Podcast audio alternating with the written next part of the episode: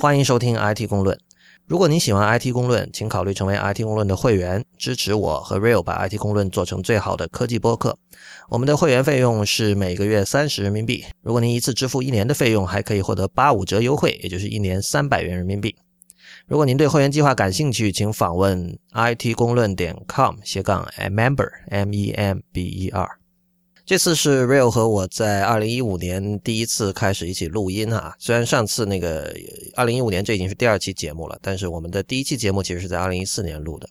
那么今天内容很多，所以我们也废话少说，直接开始进入这个听众反馈的环节。呃，首先我有一个反馈，Real 就是 OK。昨天你和那个吴涛录的第八期的内核恐慌上了，你们一开始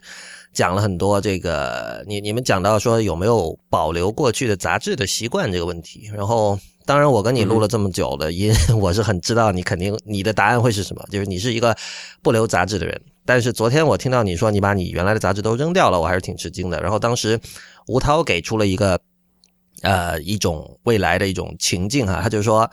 十年后，你买了大宅子，然后如果你的这个屋子里这个书架上整齐着、整齐的摆着一排这个，我忘了是什么杂志，什么家用电脑与计算机之类的吧，嗯，就是摆的很干净，然后你会不会觉得很拉风？或者你朋友来了会不会觉得很拉风？觉得你很资深，觉得你很 很对啊，很很 pro，然后这么这么小的时候就开始玩这些东西，而且还保留的很好，然后你你就觉得可能大家会觉得你这个人很 weird，然后我当时听到的感觉是，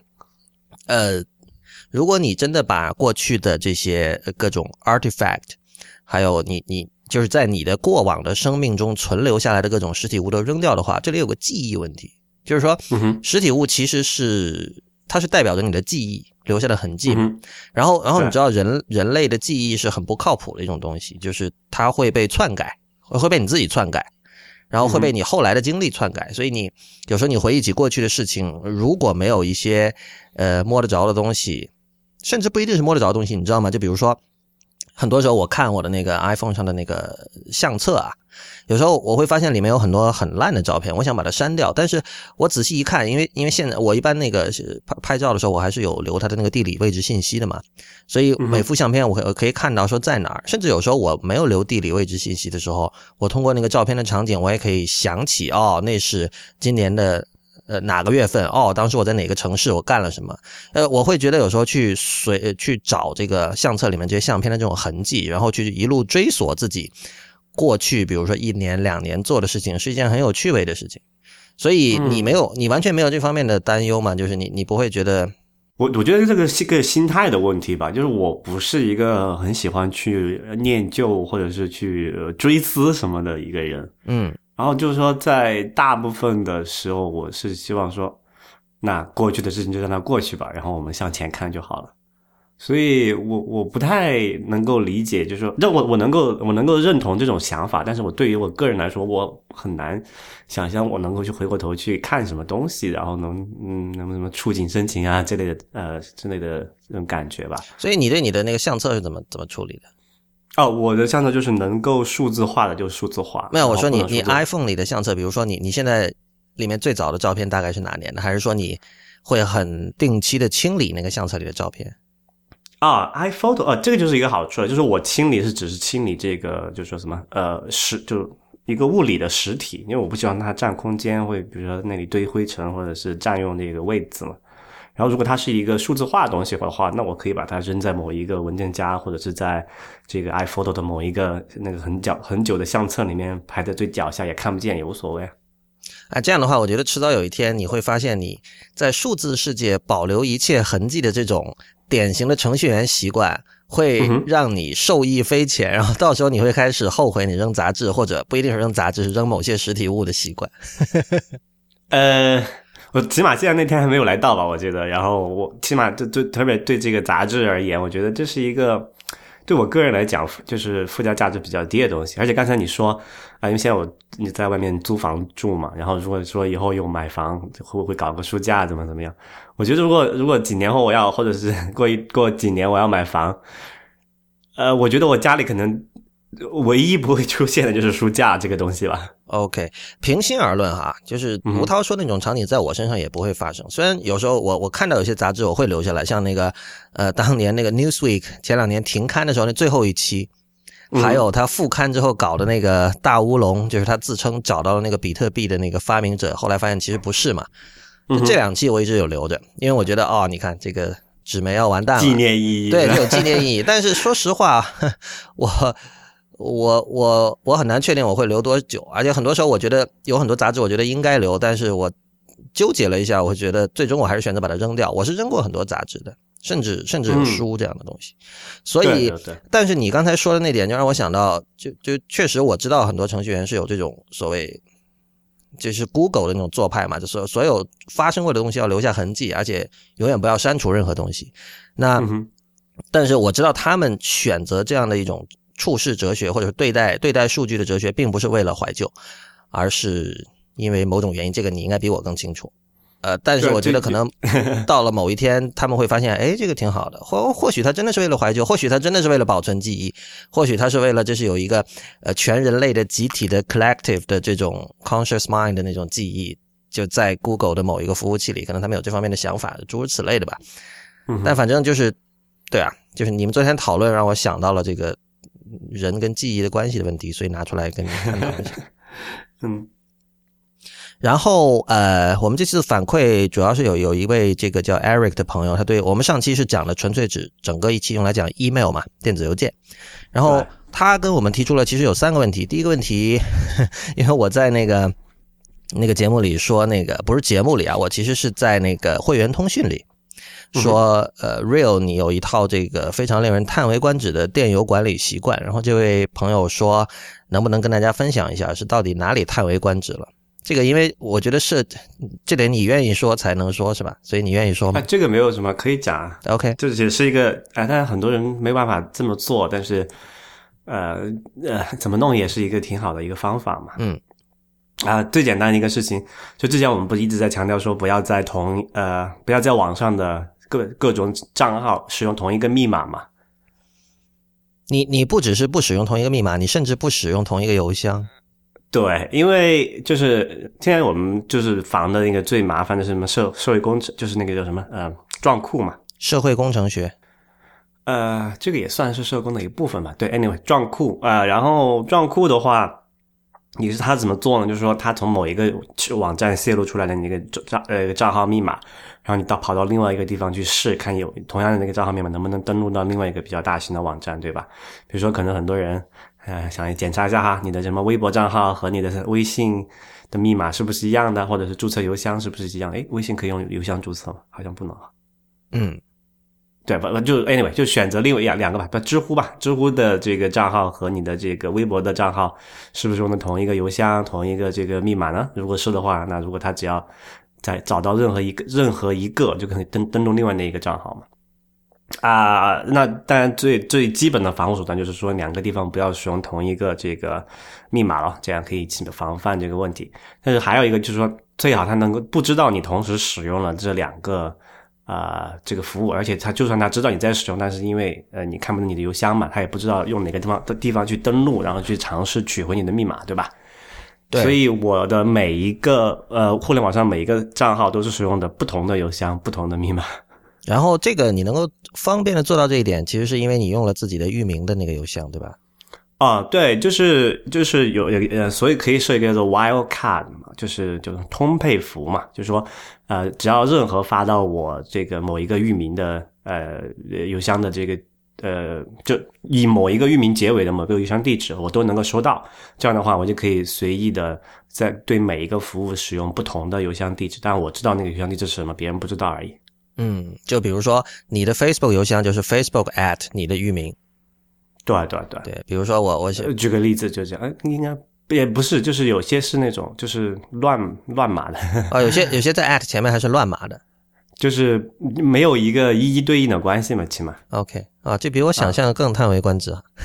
啊，就我还想做的更好一点，就是能够每次呃也还是有一定的规则的，但是我还想每像像最好能够随机生成，像密码一样，但是目前还没有一个。比较现成的第三方工具能够帮助我做这件事情，当然我在想要不要自己写一个算了。OK，这位朋友还问的几个问题，就是他还有两个问题吧，一个是关于 PGP 的，然后很明显这位听众是一个这个邮件加密爱好者，或者不能说爱好者吧，就是他他是一个主张邮件加密的人，所以呢，呃，他就问到，就是说，对我们对于像 PGP、还有 GNU PG、还有 S slash MIME 等等这些东西怎么看？这都是各种各样的这个电子邮件的加密手段。然后，嗯，呃，Real 你怎么看？呃，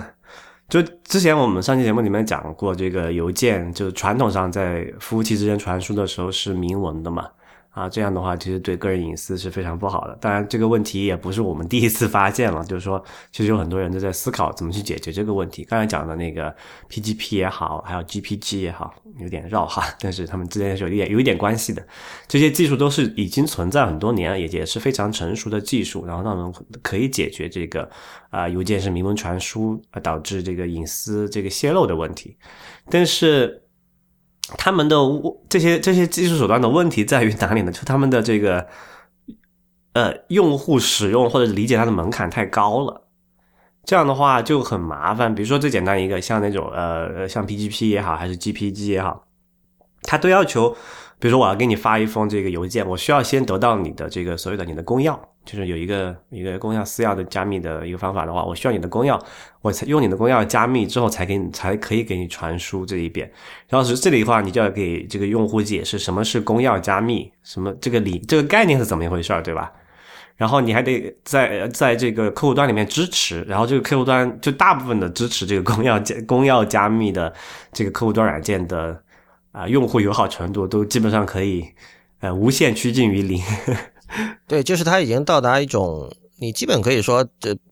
是几乎世界上所有人用的邮件客户端都是不支持这个。就如果你要问这个问题的话，你就不要用了。呃，就。如果你要问说，哎呀，我应该怎么使用 PGP 啊？这就说明十有八九，你现在正在用的那个邮件客户端很可能是不支持 PGP 的。所以，就算我教给你了，你也得付出很大的成本去换一个电邮客户端，或者是换一套这个 email 处理处理 email 的习惯，才能够开始用。最终，你仍然会就是就是望而却步。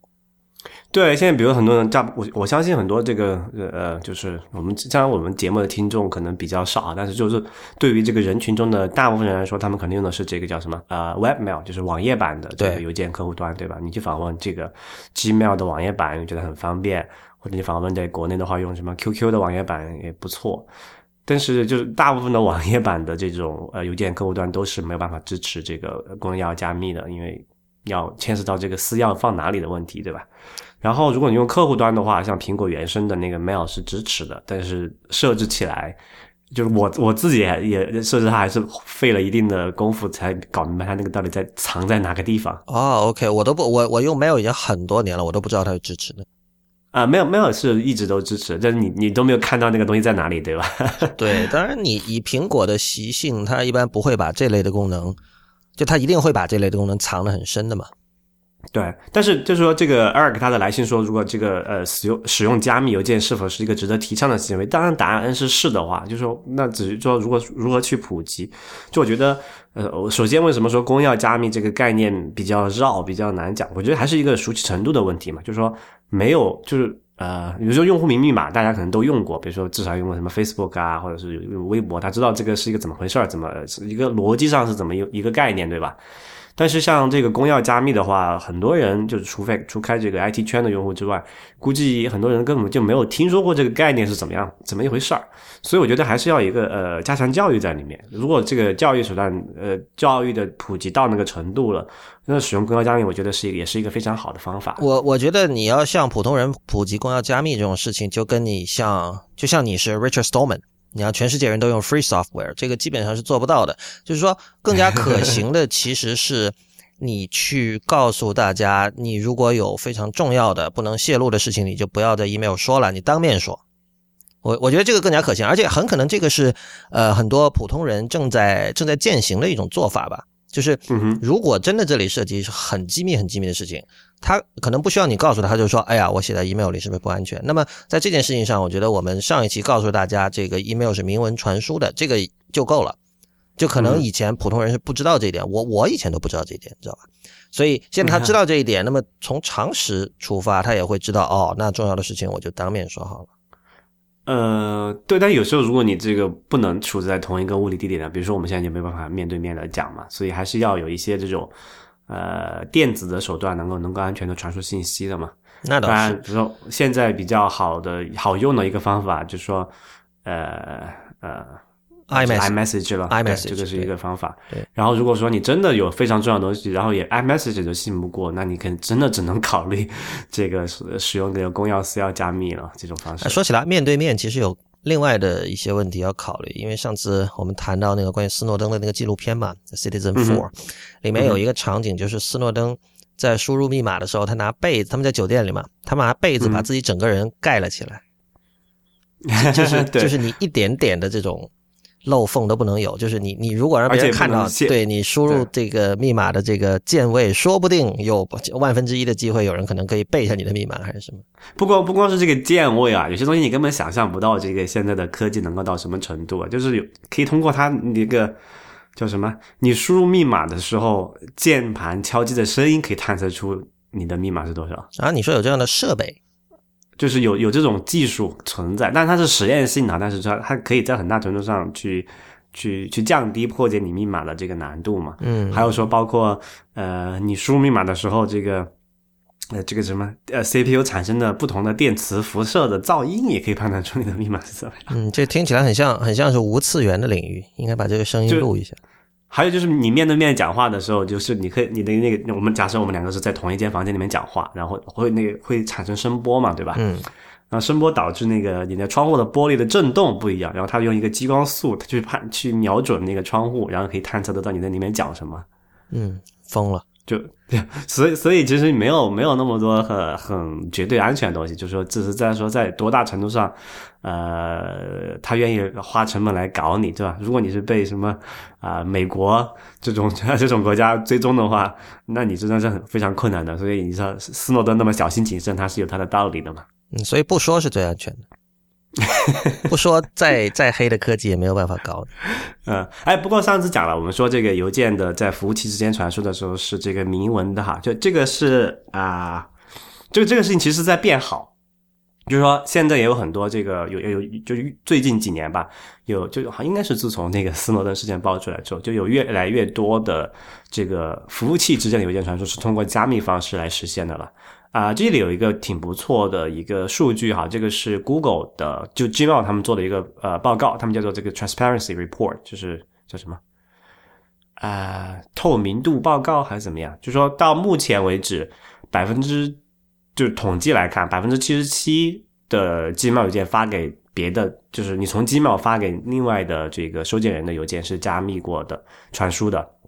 然后百分之六十一的邮件发到 Gmail 的是它大概是经过加密传输的。然后这个当然就说真的假的？百分之七十七的 Gmail 传输的邮件是加了密的。呃，这这里要解释一下这个概念是怎么样子。就是说我们刚才之前讲了嘛，那个有发邮件有三段嘛，你你到你你发到你的邮件服务器，让你的邮件服务器传输到对方的邮件服务器，然后对方的对方从邮件服那个对方的邮件邮件服务器再下载回他的客户端，这三段嘛。我们现在讲的是中间那段，就是你的邮件服务器到对方的邮件服务器之间这一段，这一段传统上是是是公开的，就是是是明文传输的嘛，这个是我们上上期讲的一个一个事情，有很多人就觉得很担心嘛，但其实这件事情也是在逐渐变好的，就是说这一段也开始在用那个 SSL 的方式来加密嘛。啊，所以这个是 Google 在做的。啊，不是，这个是这个是一个开放，这是一个也是一个一个呃开放的协议啦，就是。不，但是但是这件事，这个加密的动作得由发件人来做吗？不，这个是要这个两边的服务器来协商，就说这个 Gmail 的邮件服务器它是是支持这种加密的，但问题就是说对方的接收的服务器或者是发到 Gmail 的邮件服务器，它支不支持加密？他们这个两个服务件是需要需要需要去协商一下，你支不支持某一种这种加密的方式？如果可以的话，我们就用加密的方式来进行。所以，如果两边都支持的话，那相当于在这种情况下，PGP 就没有必要了。呃，不，还是有有不一样的。就是说，首先，PGP 是所谓的是端到端的安全嘛，就是说你你在你发送的设备上加密，然后在收件设备上解密，中间任何一个环节都没办法拆改。嗯，但是我刚才讲的那种加密方式，只是说在传输过程中它有一个加密，但是你的邮件，比如说在 Gmail 里面，它还是一个以明文的方式存在的嘛。就是说，你不能保证，比如说美国国家安全局跑去在 Gmail 里面装了 Gmail 系统里面装了一个后洞，那个什么后台的漏洞去侵入到系统之后，它还是能够读取到你的那个邮件的内容的嘛？OK，对。啊，所以这里有一个例子啊，就上次我们讲，比如说那个什么 Gmail 发 QQ，其实 Gmail 到 QQ 的邮件服务器之间的这个传输是加密的。OK，绝绝大部分我看他们的那个给的数就是差不多百分之九十九吧，可能有有个别的那种什么回退邮件之类的系统系统邮件可能是未加密，但是就是私人邮件应该是绝大部分都是加密的。嗯，然后这里还要扯一个事情啊，苹果就是 iCloud 不是也有邮件服务嘛？他们是从去年就是二零一四年的中，就是大概六七月份开始才使用这个邮件的加密的这个传输的。嗯，就其实，在那之前，我根本就我就知道苹果不会去关注这些事情，我根本不用那个 iCloud 发邮件。但现在它上，现在它是有的，所以还好一点。说到这个，其实就是要牵扯到 Eric 的第三个问题了，就是他提到说有一些呃，应该说是比较另类的电子邮件服务，比如说他特别提到有个叫 Dark Mail，他说这个我我读一下他的这个邮件啊，他说 Dark Mail 是一个非牟利组织，呃，是在一三年在 Kickstarter 上面他搞了一个众筹，然后他的目的是做一个新的免费的开源邮件安全传输协议，因为 Real 你上次提到 Fastmail 嘛。Fastmail 好像是自己想搞一套全新的这种电邮的底层协议，来相当于来替代 IMAP 啊、SMTP 那些东西，对吧？然后这个 Darkmail 好像也是类似的。然后，呃，Eric 说 Darkmail 就在前几天，就是二零一五年一月初的时候，宣布了替代 SMTP 底层协议的 Darkmail Internet Mail Environment，简称 DIME 或者 D slash IME，。呃，说明书都已经在网站，还有代码都已经在这个网站公布了。然后他说，这个 D slash IME 实现了对邮件头等元数据和邮件内容的加密，以及传输过程中的点对点加密。然后他说，这是通过采用有多层密钥管理和多层信息加密核心的方法实现的。他个人很看好 Darkmail 计划。呃，他问这个 Real 博士你怎么看？嗯，你要先看一下 Darkmail 的后面的发起人啊，Philip Zimmerman，就是发明那个 PGP 的那个人。对。啊，就在在安全上，我毫不怀疑这个啊，Darkmail 是一个应该是比现有的这个呃邮件呃基基础设施要安全的多的东西。但是就是说，呃，我看不看好它，当然是不看好的啦，因为就像讲的嘛，这个是一个有一个 有一个学习和教育的成本在里面。这是一邮件是一个面向这个什么终终终端用户的一个系统嘛？就是说你不能把那个东西搞得太复杂。啊，然后那用户用户小白用户不会用了怎么办？那没没办法混了。然后这种东西就是说，安全和这个便利性之间通常是存在矛盾的 啊，所以我不觉得这个东西最终会流行起来。最关键的一个问题就是说，它我们怎么去和现有的这个邮件基础设施兼容，对吧？如果做不到这一点的话，其实嗯，可能就一个什么存量和增量的问题在里面。所以，什么电子邮件被这个说重新发明了？但是，重新发明电子邮件的尝试，这不是已经不是第一次了。就是我不觉得，我看不出有什么理由这一次会成功。这这个让我想到，因为 Darkmail 是欧洲人搞的吧？嗯 f a c e m a 是美国人，是美国人。但是，反正他整个感觉很像，就是欧洲其实最近两年出来不少这种呃，就是加密通讯软件。上次我给你发过叫什么 Dust，你还记得吗？嗯哼，有好多。最近就是就就斯诺登事件爆出来之后，最已经出了很多这种类似的东西了嘛。对，这这些服务有个共同特点，就他们的网站一般感觉都稍微有点陈旧，就是不像他们的美国同行那样，就是在设计上搞得很很漂亮那样的。然后，发烧吗？你是说啊啊，很多很多会强调说这个自己源于瑞士。嗯啊，他政治就是政治中立嘛，对对对对对。然后，因为因为有所谓的一个什么呃叫什么 Eyes of Five 嘛，对吧？Five Eyes 就是那个什么啊，说下美国、加拿大、澳大利亚、新西兰、英国嘛，嗯，就这这这他们之间是有这个什么有这个什么呃，就是就是在国家安全层面是有信息共享的这么一个东西的，对啊，所以所以对，你就他他说我源于瑞士，然后就是有。好像还有哪家说我的那个技术跟 CERN 有关啊？这么凶？我不记得了。反正就是，但但是这种东西听起来就是，就就你会觉得是噱头嘛。然后这类服务的共同特点就是都都做不大，因为就是可能最多它在欧洲会有一些小的这种吸引力，然后但是全球范围内就很少有人用这样的东西。所以 Darkmail 让我有同样的感觉吧。对。不过我觉得可能对终端用户比更加有意思的一个事情是，这个最近有一个消息啊，就是 WhatsApp 那个那个中文叫，它有中文名字没有吧？没有中文名字。对他，他最近在改用这个，就他之前也是这个，不是端到端加密传输哈，就说他只是他的客户端到他的服务器端是通过这个 SSL 加密的，但服务器端之后就是明文的了。他说最近的消息是说他们要用这个 Open Whisper 这个一套开放的系统来做这个端到端的加密。那么如果所言非虚的话。那么就可能是成为这个 iMessage 之外另外一个可以支持端到端的，然后消费者也可以比较方便的使用的一个通讯平台了。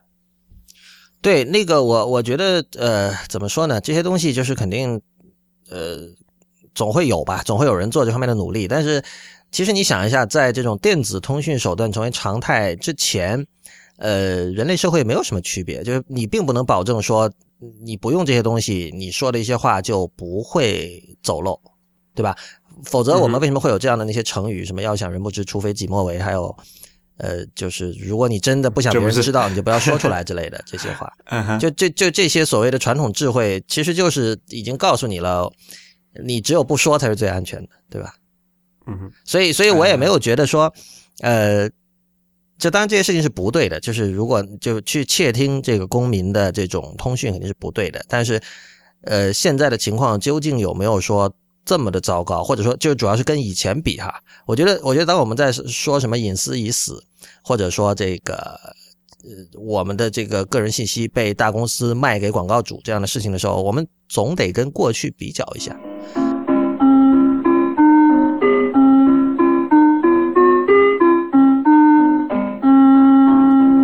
OK，我们今天有三个话题啊。第一个话题是迪士尼，呃，为什么要谈迪士尼呢？首先，因为是我最近去了一趟，但是还有个原因是在我记得是八十五期的那个的 Talk Show，就是 John Gruber 的那个播客，他跟那个是谁我忘了，他们两个就是突然中途就是岔开了话题，谈到了迪士尼。然后当时他们两个人就是 Gruber 是更喜欢美国奥兰多的那个叫叫 Disney World。然后另外那个嘉宾他是更支持这个加州，就是就是原来的最最早的那个，呃，在在 Anaheim 那个城市的有一个叫那个叫 Disneyland，但其实都是主题公园了，只不过这个他们的这个名字有一点区别这样。然后他们就讲了，他们说我们应该专门做一期关于迪士尼的播客，两个四十岁的男人哈。然后 他他们说为什么？他们说因为就是其实你如果从设计的角度去看的话，迪士尼里面有就迪士尼那主题公园里面有太多太多可以学习的东西，就是呃比如说很多那个什么门呐，还有某某那些走那些路啊的那种设计，其实是完全是出于限制。就因为当时你你不这么你你你要解决某一个非常困难的问题，结果你采用了这样一种限制的方式，然后他们后来没有我们详细说，因为那期毕竟也不是主要讲迪士尼的嘛。但是我我我其实是听了这期之后，我对迪士尼产生了一定的兴趣，然后所以就去了。呃，所以你去的是哪哪哪一间？我去的是奥兰多的那家，就是那个应该是现在世界上最大的。就是它在佛罗里达州的奥兰多市，然后，呃，它是好像加州的那个，它就是一个园区嘛，但是奥兰多是有一共有好多园区，然后它有不同的名字，什么 Magic Kingdom 啊，什么 Epcot 啊这些的，呃，所以我我觉得很感慨，就是。首先，确实你可以看到，我我能理解为什么说你从设计的角度去看，就你如果你带着这种设计的 mindset 去玩迪士尼的话，你你确实有很多地方你非常非常的佩服，而且你也能够理解为什么迪士尼和苹果这两家公司能够走到一起，就是他们在设计哲学上确实非常非常的像。嗯哼。后来我在知乎上回答一个问题嘛，就是有人说我我就说你如果你是这种 early adopter。你是经常喜欢玩数码玩具的人，各种新的 App 都要在第一时间下，呃，经常上网的这种重度互联网用户的话，我觉得你去迪士尼一定会觉得很好玩，一定不会觉得闷，因为你知道，就是迪士尼代表的这种大家庭这种价值观，你知道吧？就是，呃，怎么说啊？一般人会觉得有点有点老土了嘛，在今天主题公园这个东西是吧？但是，我当时我就觉得，就是迪士尼是。它代表着互联网的完完整的对立面，就是如果互联网代表的是开放，还有这个什么 UGC 民众参与的话，呃，迪士尼代表着全然的对立面，就是它整个那个园区是被高度控制的一个，而且高度 proprietary 的一个一个乐园。你知道，我记得之前有人在讲说他们的那个园区内部的那个手环做得很好，你有没有印象？啊，对，就是它是一个 NFC 的手环，对吧对？OK，你这这具体体验怎么样？我没有用那个手环，但是我用的是它那个卡，就是你你可以多花点钱再买那个手环，我们就没有买嘛，我用的是卡，但其实是一样的，就是唯一的区别在于手环的话，你不用把卡从那个兜里掏出来嘛。就方便一点。对对对，但是呃，其实是什么呢？也就是哦，你在里边，如果你在那个迪士尼园区的酒店的话，你可以用那个手环去开门，就你不你不用一把，啊，就不就可以替代房卡了。对，可以替代房卡。然后当然你在那个园区里，它不有各种玩的东西嘛，比如说那种过山车之类的，每次要 check in 一下的。对你，你排队的时候，因为它可以申请迪士尼有那个所谓的 Fast Pass 这种东西，可以让你就不用排队嘛。你事先我说这个园区里有三样东西我是必须玩的，然后我事先我在这个网上或者在 App 里面我申请，我说这三个我要申请这种快速通道，然后你申请了之后，你他要认证你的身份嘛，然后那如果你没有手环的话，你就拿那个卡出来递一下，然后如果你手环，你就拿手环递一下，就肯定方便很多。但是我不禁就在想，我说这个当然可以做得好，因为这完全是一个 proprietary 的系统啊。就它迪士尼真的是一个，它它呃，奥兰多最主要的那个园区叫 Magic Kingdom 嘛，它真的是一个 kingdom，、就是那是一个与世隔绝的地方，就是那些一个小国家，那你一切的规则是由你自己制定的，你当然容易。它不需要和谁兼容，对吧？对呀、你就像我们当时讨论说，你如果要在比如说珠三角地区做这样一个呃在哪儿都可以用的 NFC 卡，你得跟多少这种权力机构和商家去打交道啊，对吧？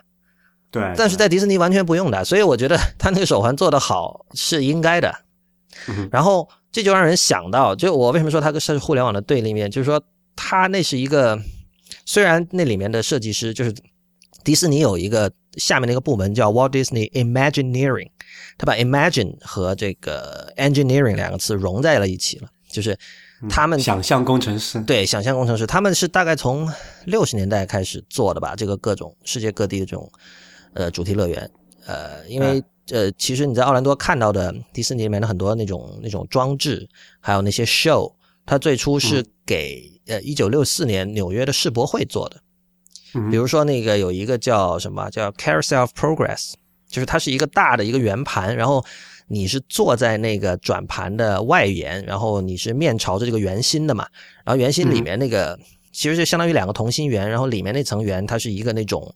呃木偶戏，相当于是，就是它用来。呃，呈现从这个二十世纪初一直到九十年代，因为我估计那个东西最后一次更新是在九十年代，一直到九十年代的这个人类的几次技术上的 paradigm shift，比如说这个美国家庭第一次有了这种，就是家庭内部有了这个 plumbing system，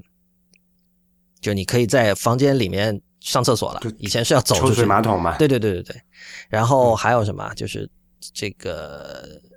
什么啊，电视的发明，诸如此类的。然后嗯，这个东西最初是在一九六四年纽约的世博会展的，后来整个搬到了奥兰多。呃，说起这个 Carousel of Progress，我觉得 非常感慨。就到了九十年代，你知道我们看到什么？我们看到了 Oculus Rift。就就当时我一看，它真的摆在里面了吗？那是一个家的客厅的那样的一个场景嘛，然后一大家子都在里边，然后你看到的是这个祖母和另外一个谁我忘了，两个人戴着完全跟今天 Oculus Rift 几乎一样的眼镜，在那里玩游戏，啊，玩的很嗨，然后。就是你 就觉得非常感慨嘛，你就想九十年代虚拟现实热过那么一轮嘛，然后它已经热到迪士尼在这种场合都要专门去做一个模型了，但是其实我们到现在都还没有玩上，然后现在新的一波又要开始了，是吧？呃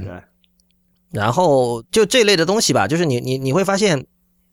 为什么说从设计上它有意思呢？就是它真的是怎么说？用用日式中文讲，就是做到这种程度，真的可以吗？就是它它为了。就那是终极的虚拟现实，我觉得，比如它为了让你觉得你已经回到了远古，跟恐龙在一起，就它做了很多那种你的，比如说你的那个座位是会移动的嘛，是会旋转的，然后他把灯都关掉，然后通过灯光的效果以及这种座位移动的效果，会让你觉得你穿行于一个原始森林里。然后还有所谓的就是听起来很 cheesy 的什么四 D 电影啦，就是就是在三 D 上蛇戳你一下那种。对对对，就是这，比如说你的这个看一个关于这个昆虫的电影，你的这个座位屁股底下这个座位会有东西来顶你的屁股，然后你看那个跟水有关、跟海洋有关的电影，它会喷水啊，然后如果这个有人端出了蛋糕，里面会有香味什么的，这些东西就是说起来都很很陈俗、陈腐、很很俗气，但是你真的在那里体验的时候，你完全不觉得 cheesy。事实上，我我在那里玩，就是感唯一一个感觉到 cheesy 的东西是是一部 Michael Jackson 的电影。为什么会有这个？就是当时呃，也是在这个八十年代的时候啊，八十年代中还是八十年代初，当时三 D 电影成了一个新概念嘛，有点像今天的虚拟现实一样的。然后当时那个科波拉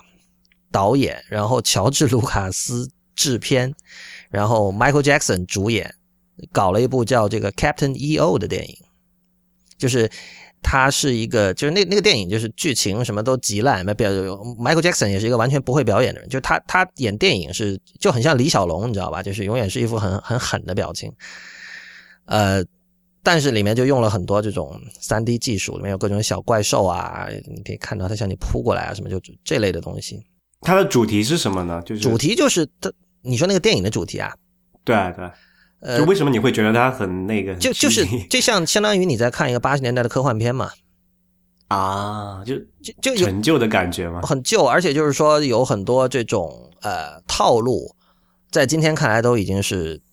有点类似于这个好人一定要得胜啊，坏人一定会会就就相当于黑黑白分明，黑白分明。就像你当时看那个呃 Chris Nolan 的那个 The Dark Knight 的时候，你会觉得他的人物刻画的很立体嘛，对吧？就是你你你呃里对你对于里面的坏人的情感是很很暧昧的，对吧？对，你会发现他做了一些哎，其实是好人做的事情，但但是像就是我说的那种 cheesy 的电影，就是完全没有嘛，就是。就是黑白分明，但是但是但是他是给小朋友看的啊，就是要这样。呃，你可以说他是给小朋友看的，但是另一方面，我觉得你想，这都是什么人啊？卢卡斯和科波拉是吧？但做出来这样的东西，呃，卢卡斯也算了。其实星战就是一个 space opera，就是一个有带有好的 cheesy 成分的东西。但科波拉 是吧？但是嗯，怎么说呢？就是里面大部分的东西是不 cheesy 的。嗯哼。就或者说，我我觉得迪士尼跟苹果另外一个相像的地方，就是他们更擅长做硬件。就是你刚才我说的什么 Carousel Progress，还有对对，还有最有名的什么有益设备的，对对对，就是那是属于巨大的机械装置，加上这种呃声光效果，构成了一种一种虚拟现实的体验。包括他们最有名的那个叫 It's Small World 那个那个东西，就是搞了很多玩偶来呈现世界各地的不同的文化。啊，然后我当时看了，就是几个感受嘛。刚才说了一个是，就是这是一个严格控制的 proprietary 的系统，所以它用户体验可以做到非常的好，一切都是可控的。而且它里面有一种那种可以称之为叫 retro futuristic 的感觉，就是在奥兰多的几个园区，它是用一种叫 monorail 单轨列车的系统连接在一起的。然后那些都是几十年前做的，所以在今天看那些轨道都会有点泛黄，那个车也稍微有点旧的感觉，但是。呃，你可以看到那个列车的这个整个还是很流线型，然后它因为它是那个，就跟我们在国内的园区见到那种小火车是一样的，可能比你的在你的头上两三米的这样的一个高度嘛，然后你会看到它那种它慢慢的在那行驶，然后穿梭，关键是它的那个体量非常的大，就是我是说它整个的那个 scale 啊，就是。它是相当，这个是最大的 Disney 吗？对，这是最大的 Disney，而且它它不是一个园区，它是几个园区，然后几个园区之间，其实如果你开车的话，也得开个十分钟的样子，五到十分钟的样子。所以你坐那种很慢的小火车的话，其实倒没有什么可观光的，因为那周围都是光秃秃的，就是一些树啊什么，没什么可看的。但是你会感觉好像，就想到像《第五元素》这样的电影，你会觉得你其实已经在两个地方穿梭了，你是在 commute 了。就有点像说你你如果能住在这儿多好，好像我每天上班我可以坐这样的交通工具上班，所以是是这些很很微妙的地方让你让你有一些很很愉悦的感受。然后我另外一个想法是，我不知道这个 Magic Leap，我们之前谈过很多次那家公司，其实他想做的事情是不是跟 Disney 就很像？因为呃，其实呃，迪士尼这个人就是 Walt Disney 这个人本人在当年也是非常前卫的一个人嘛。你想在也二十世纪初就开始做动画，那时候世界上有几个人做动画，对吧？然后他也反复在强调，就是说我是一个实验家，就是我我这个人就是停不下来，就是有什么新的东西我就要去搞一搞。所以迪斯尼其实是一直是有在他他对于最新的技术是跟得很贴的，对吧？然后呃，Magic Leap 的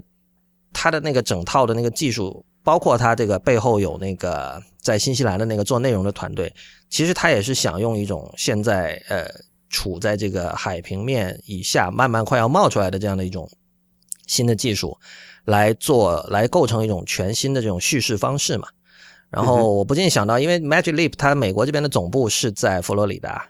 然后他用了 Magic 这个词。如果你去过迪士尼，你会发现 Magic 这个词是无处不在的。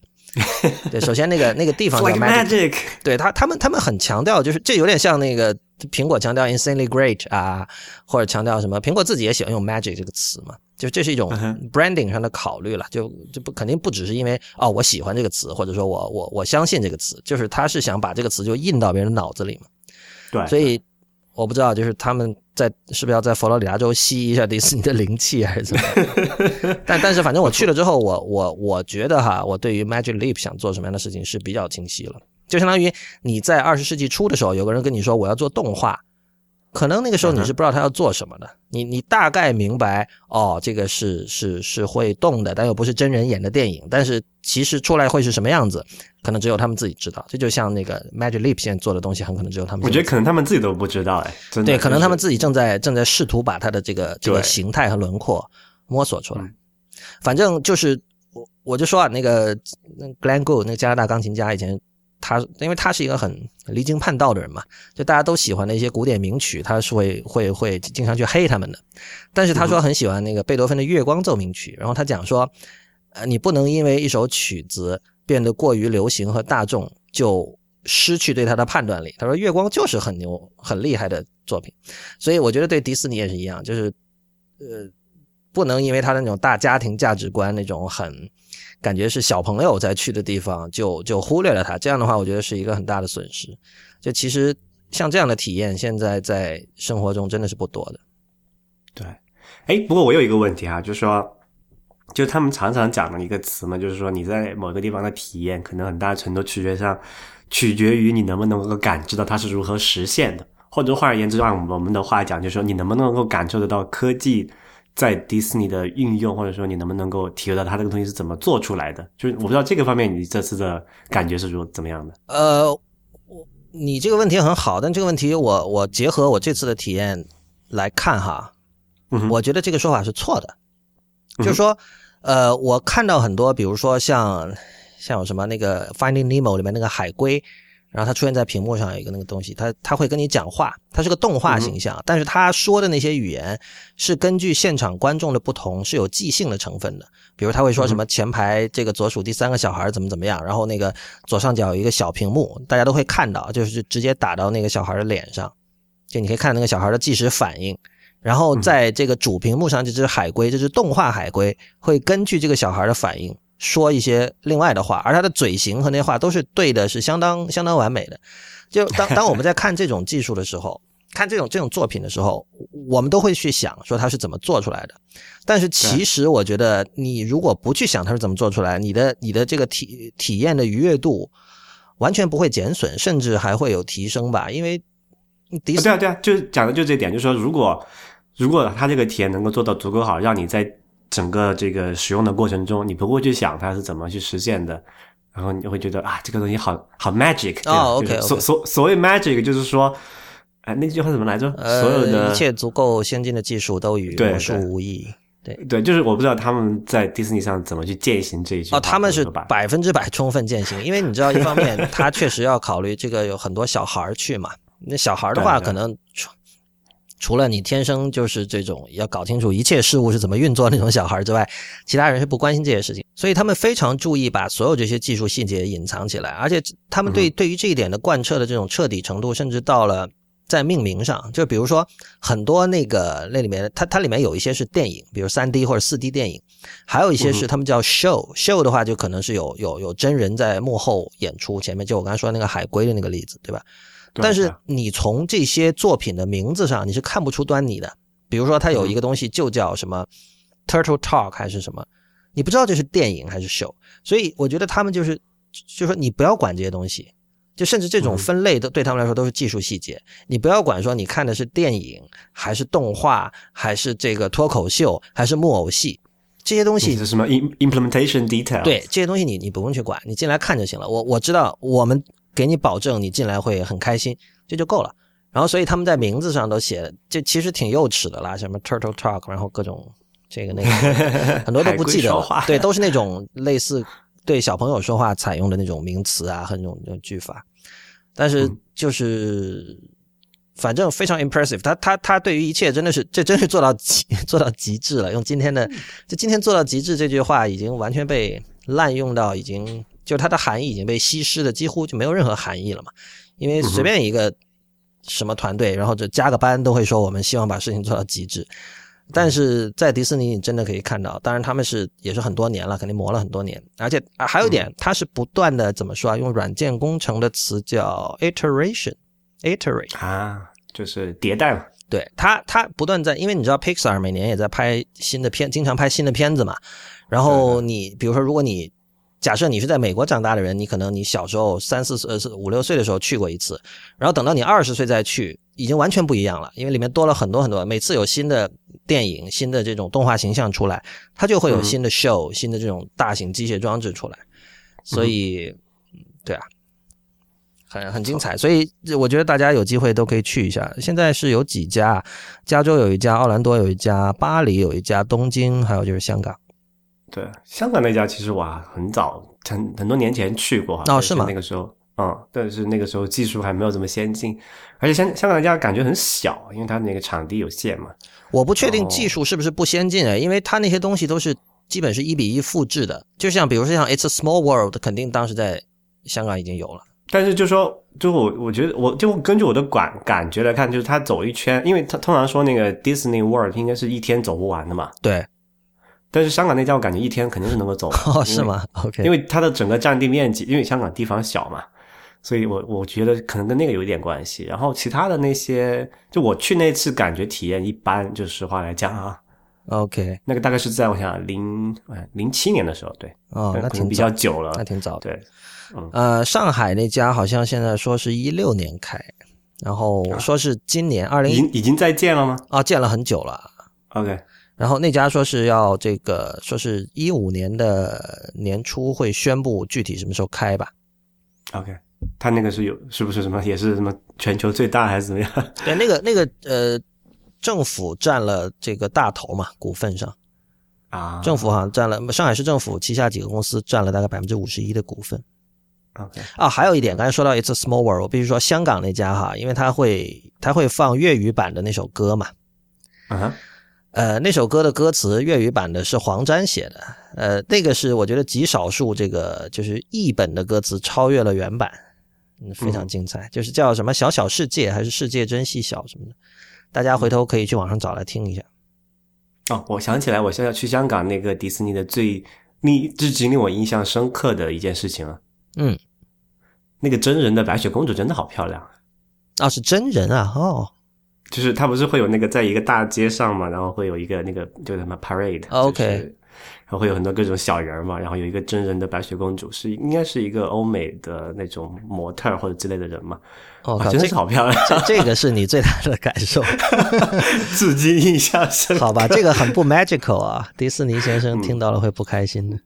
居然居然活人战胜了我们的动画角色。让你留下了必须的嘛？你你你的终极目标是虚拟现实嘛？那你可能虚拟的怎么可能打得过现实？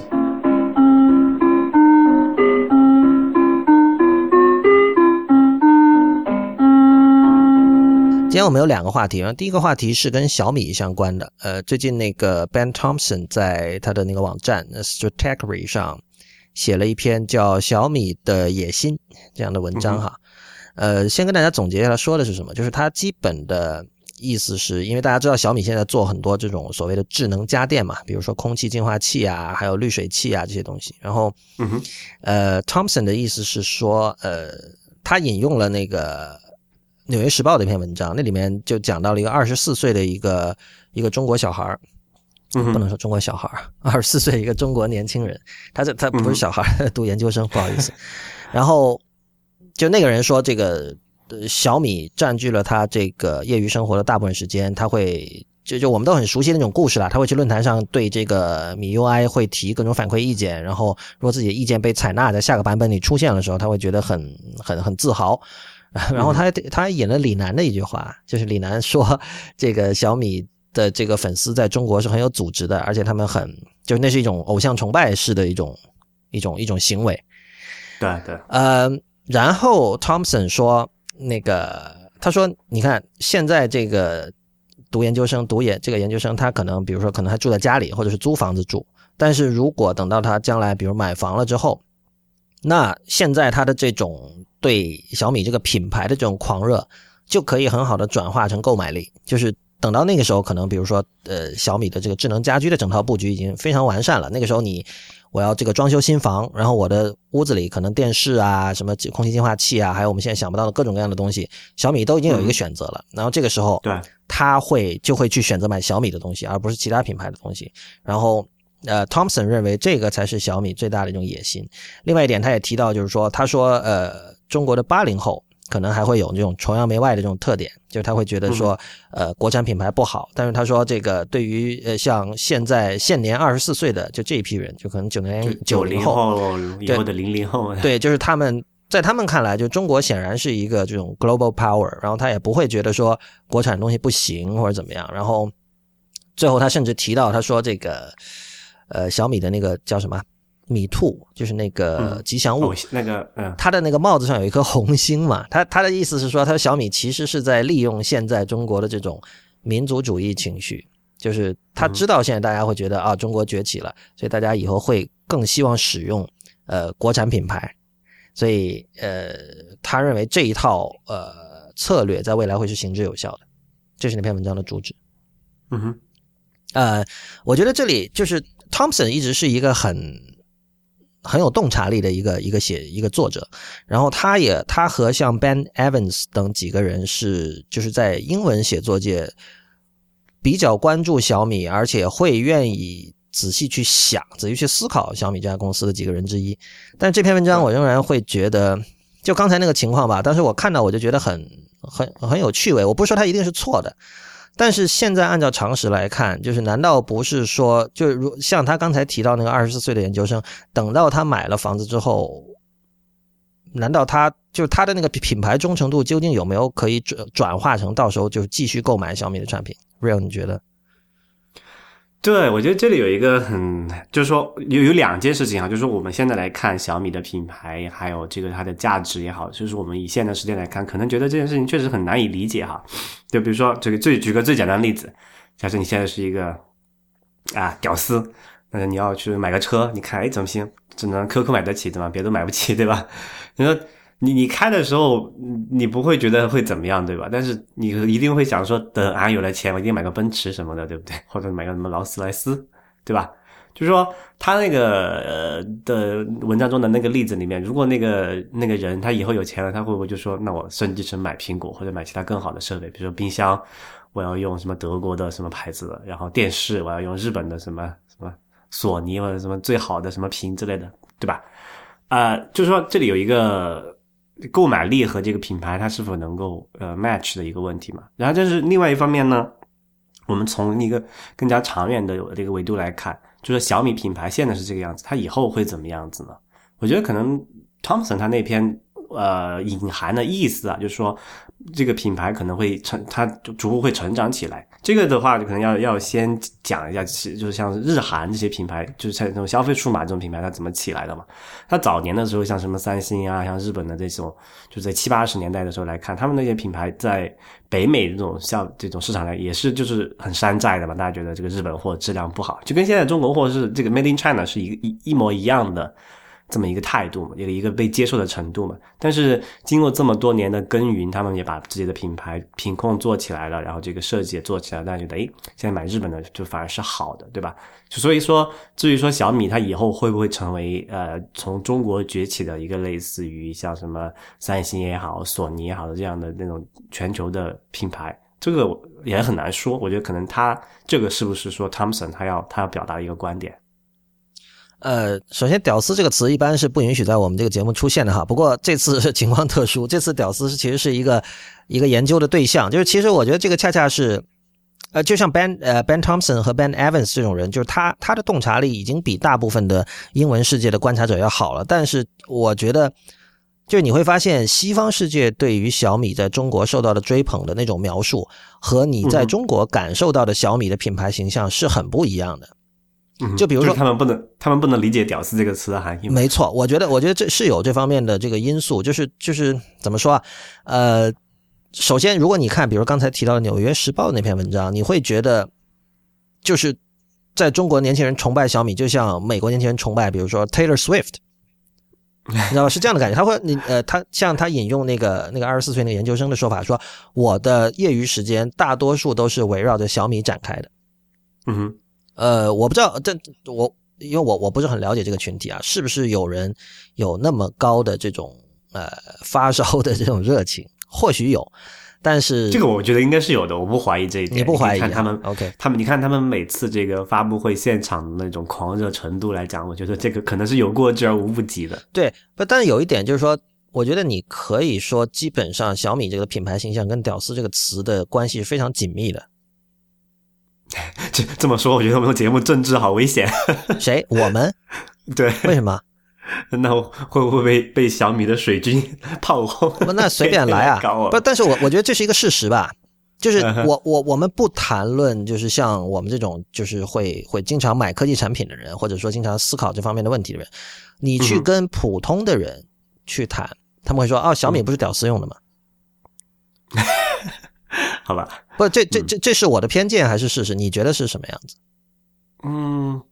我觉得可能很很多人或多或少的有这么一种这种印象，但是你是至于说一定是这样吗？我也说不上来，因为我毕竟也不是很清楚这个群体怎么样。没有没有，我们讨论是 perception，不是那那我觉得应该是的。对啊，我觉得 perception 显显然是这样的。然后，呃，我这种 perception 难道不会影响，就是当一个人的购买力上升了之后做出的购买决策吗？我觉得这个，我不觉得九零后都爱用国货，哎，你觉得他们更更愿意用那个，还是像我们？不是现在不是现在不是有海？淘嘛？如果大家都用国货，为什么海淘会火啊？但是海淘这部分人，我们现在不知道他们是九零后为多居多，还是像没有，我觉得有几种情况，就是首先像奶粉和化妆品这种，我没看到谁用国货的，对吧？就所以所以这里这这里涉及说你你是在用什么产品？以前我们也说过这个事儿，好像就是大家觉得大家对软件的宽容度是高很多的，就是大家对于软件的品质的要求没有那么的高，而且可能会觉得这个东西不是攸关性命的东西，或者不是说就可能我一个星期死不了嘛对，一个星期用那么一两次那无所谓，对吧？嗯。呃，但是硬件我不确定哈，就是，而且你刚才说那种情况，就是你说，比如说，当他购买力提高了之后，他会，比如说电视都用什么国外品牌的，我觉得这里有很多层次了，就是说，一个人他买了房。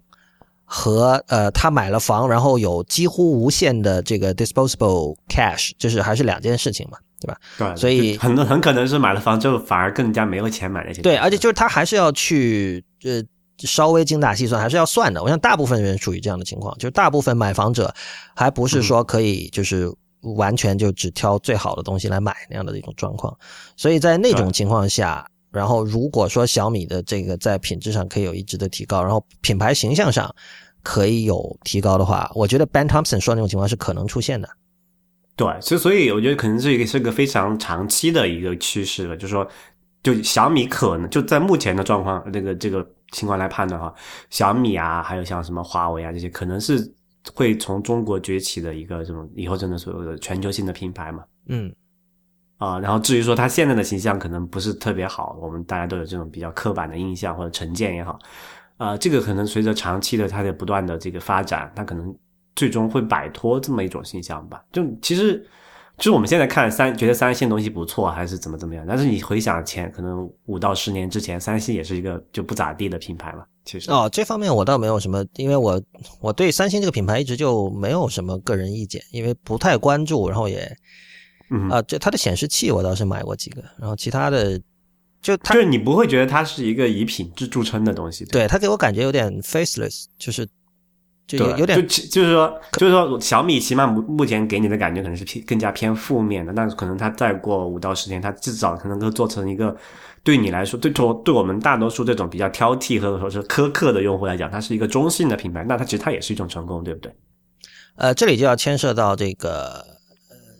Thompson 的另外一个观点了。这个观点就是拿、嗯拿中国用中国现在的这种现代语言来讲，就是洗地了。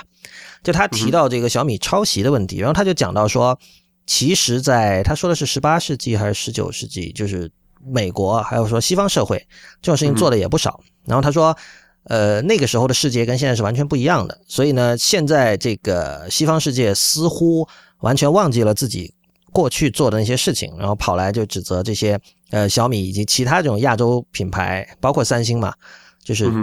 以抄袭作为自己的一种商业模式。他觉得这个其实是不太公平的。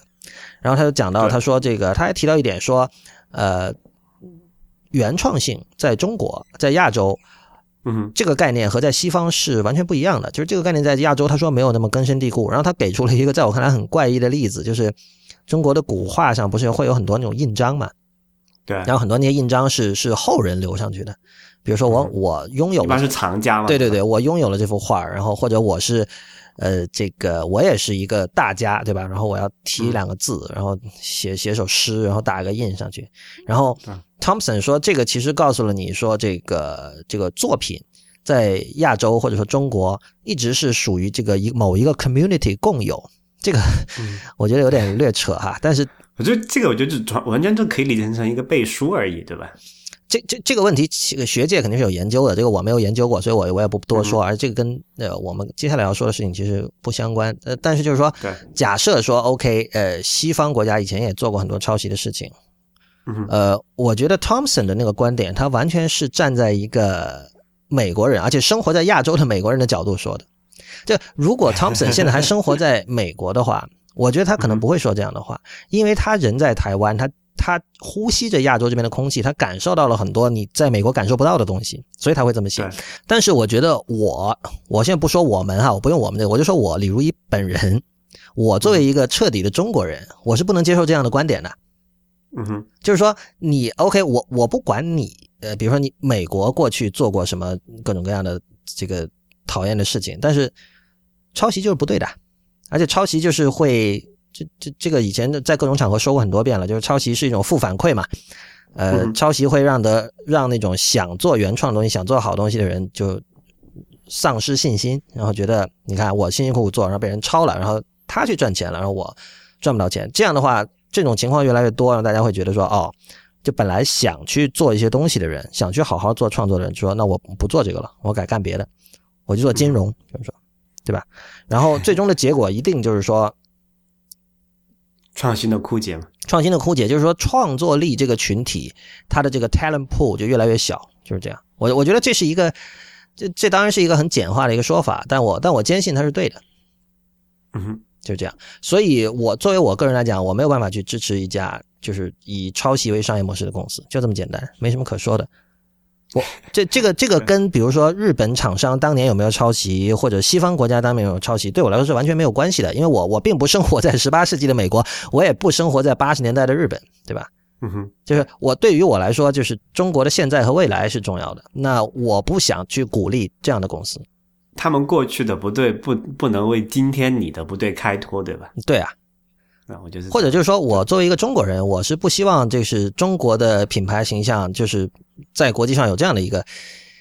一个一个一个形象的，因为这个最终会造成我的不方便，好吧？这就相当于你，比如说你会会被人那个叫什么呃 stereotype，对啊 stereotype，这就相当于你去你在国外你去一家餐厅吃饭，然后你会发现哦，人家看你是中国人，就是给你服务就特别慢，因为他知道中国人给小费很寒酸。可能你本身是一个给 给小费完全不寒酸的人，但是有事后的一个过程。对啊，这个就很很亏啊。所以我觉得这个又是一个丧钟为谁而鸣的道理。就其实大家都知道，其实我们是在一条船上的，所以这个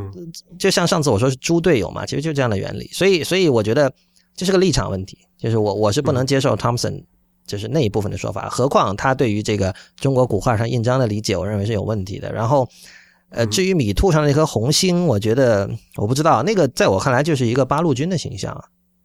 嗯哼，就是就是背着一杆枪，然后戴着一种很像是那种军帽，然后前面有一颗红星的那个那个那个 mascot 那个吉祥物，怎么看都是一个就是那种不一定是八路军哈，但是可能是反正让人想到过去的战争年代的。一个形象，然后包括这个小米是和小米加步枪这句话有关系的，就这整个品牌形象，我如果一个人就真的是有存在像 Thompson 那样的九零后说啊，我要支持国货的话，我觉得他支持的会是这种国货吗？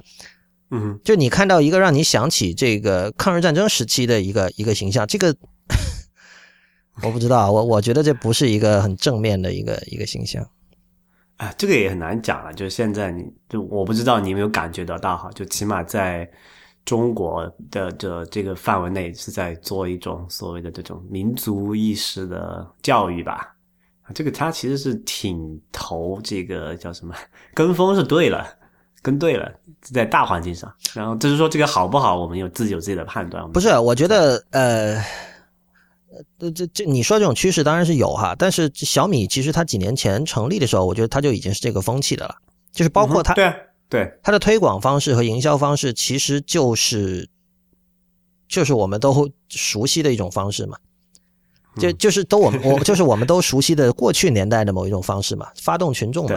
什么农村包围城市，这个是应该有有人是小米自己说的，还是有媒体描述他们的一种一种一种一种策略一种战略嘛？就这些东西对我们来说是上一个 paradigm，至少对我来说哈，就我作为一个八零后来说，这个是上一个 paradigm，而且这种 paradigm 是土气的。对，我觉得这个就是一个问题，也是为为什么我不太喜不太喜欢现在国内的一些趋势的一个原因，对吧？就是